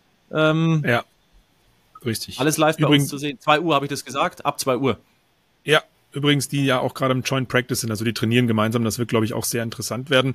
Also nochmals vielen Dank auch David. Wir hören uns dann nächste Woche Donnerstag äh, ähm, wieder und ich hoffe auch, äh, David, du konntest durch all die Ausführungen von uns äh, vielleicht ein bisschen was lernen, was du an deine Teammates weitergeben kannst. Das wäre super Werbung für unseren Podcast. ähm, schauen wir mal. Aber vielen Dank dafür. Danke dir, David. Ja, und Danke. müssen wir ganz zum Schluss, gibt's leider bei aller Freude, dass bald wieder losgeht, eine traurige Nachricht, denn Alex Collins der ist am Sonntag äh, bei einem Motorradunfall äh, verstorben. Der Running Back äh, von, ja, vor allem in Seattle Seahawks, aber auch von den Baltimore Ravens. Da wollen wir, glaube ich, im Namen von uns dreien, der Familie, ganz viel Kraft wünschen, dass sie diesen Verlust irgendwie, ja, dass man das irgendwie akzeptieren kann. Ich glaube, das ist ganz schwer. Wir wünschen, wie gesagt, ganz viel Kraft für die nächsten Tage und für die nächsten Wochen der Familie von Alex Collins.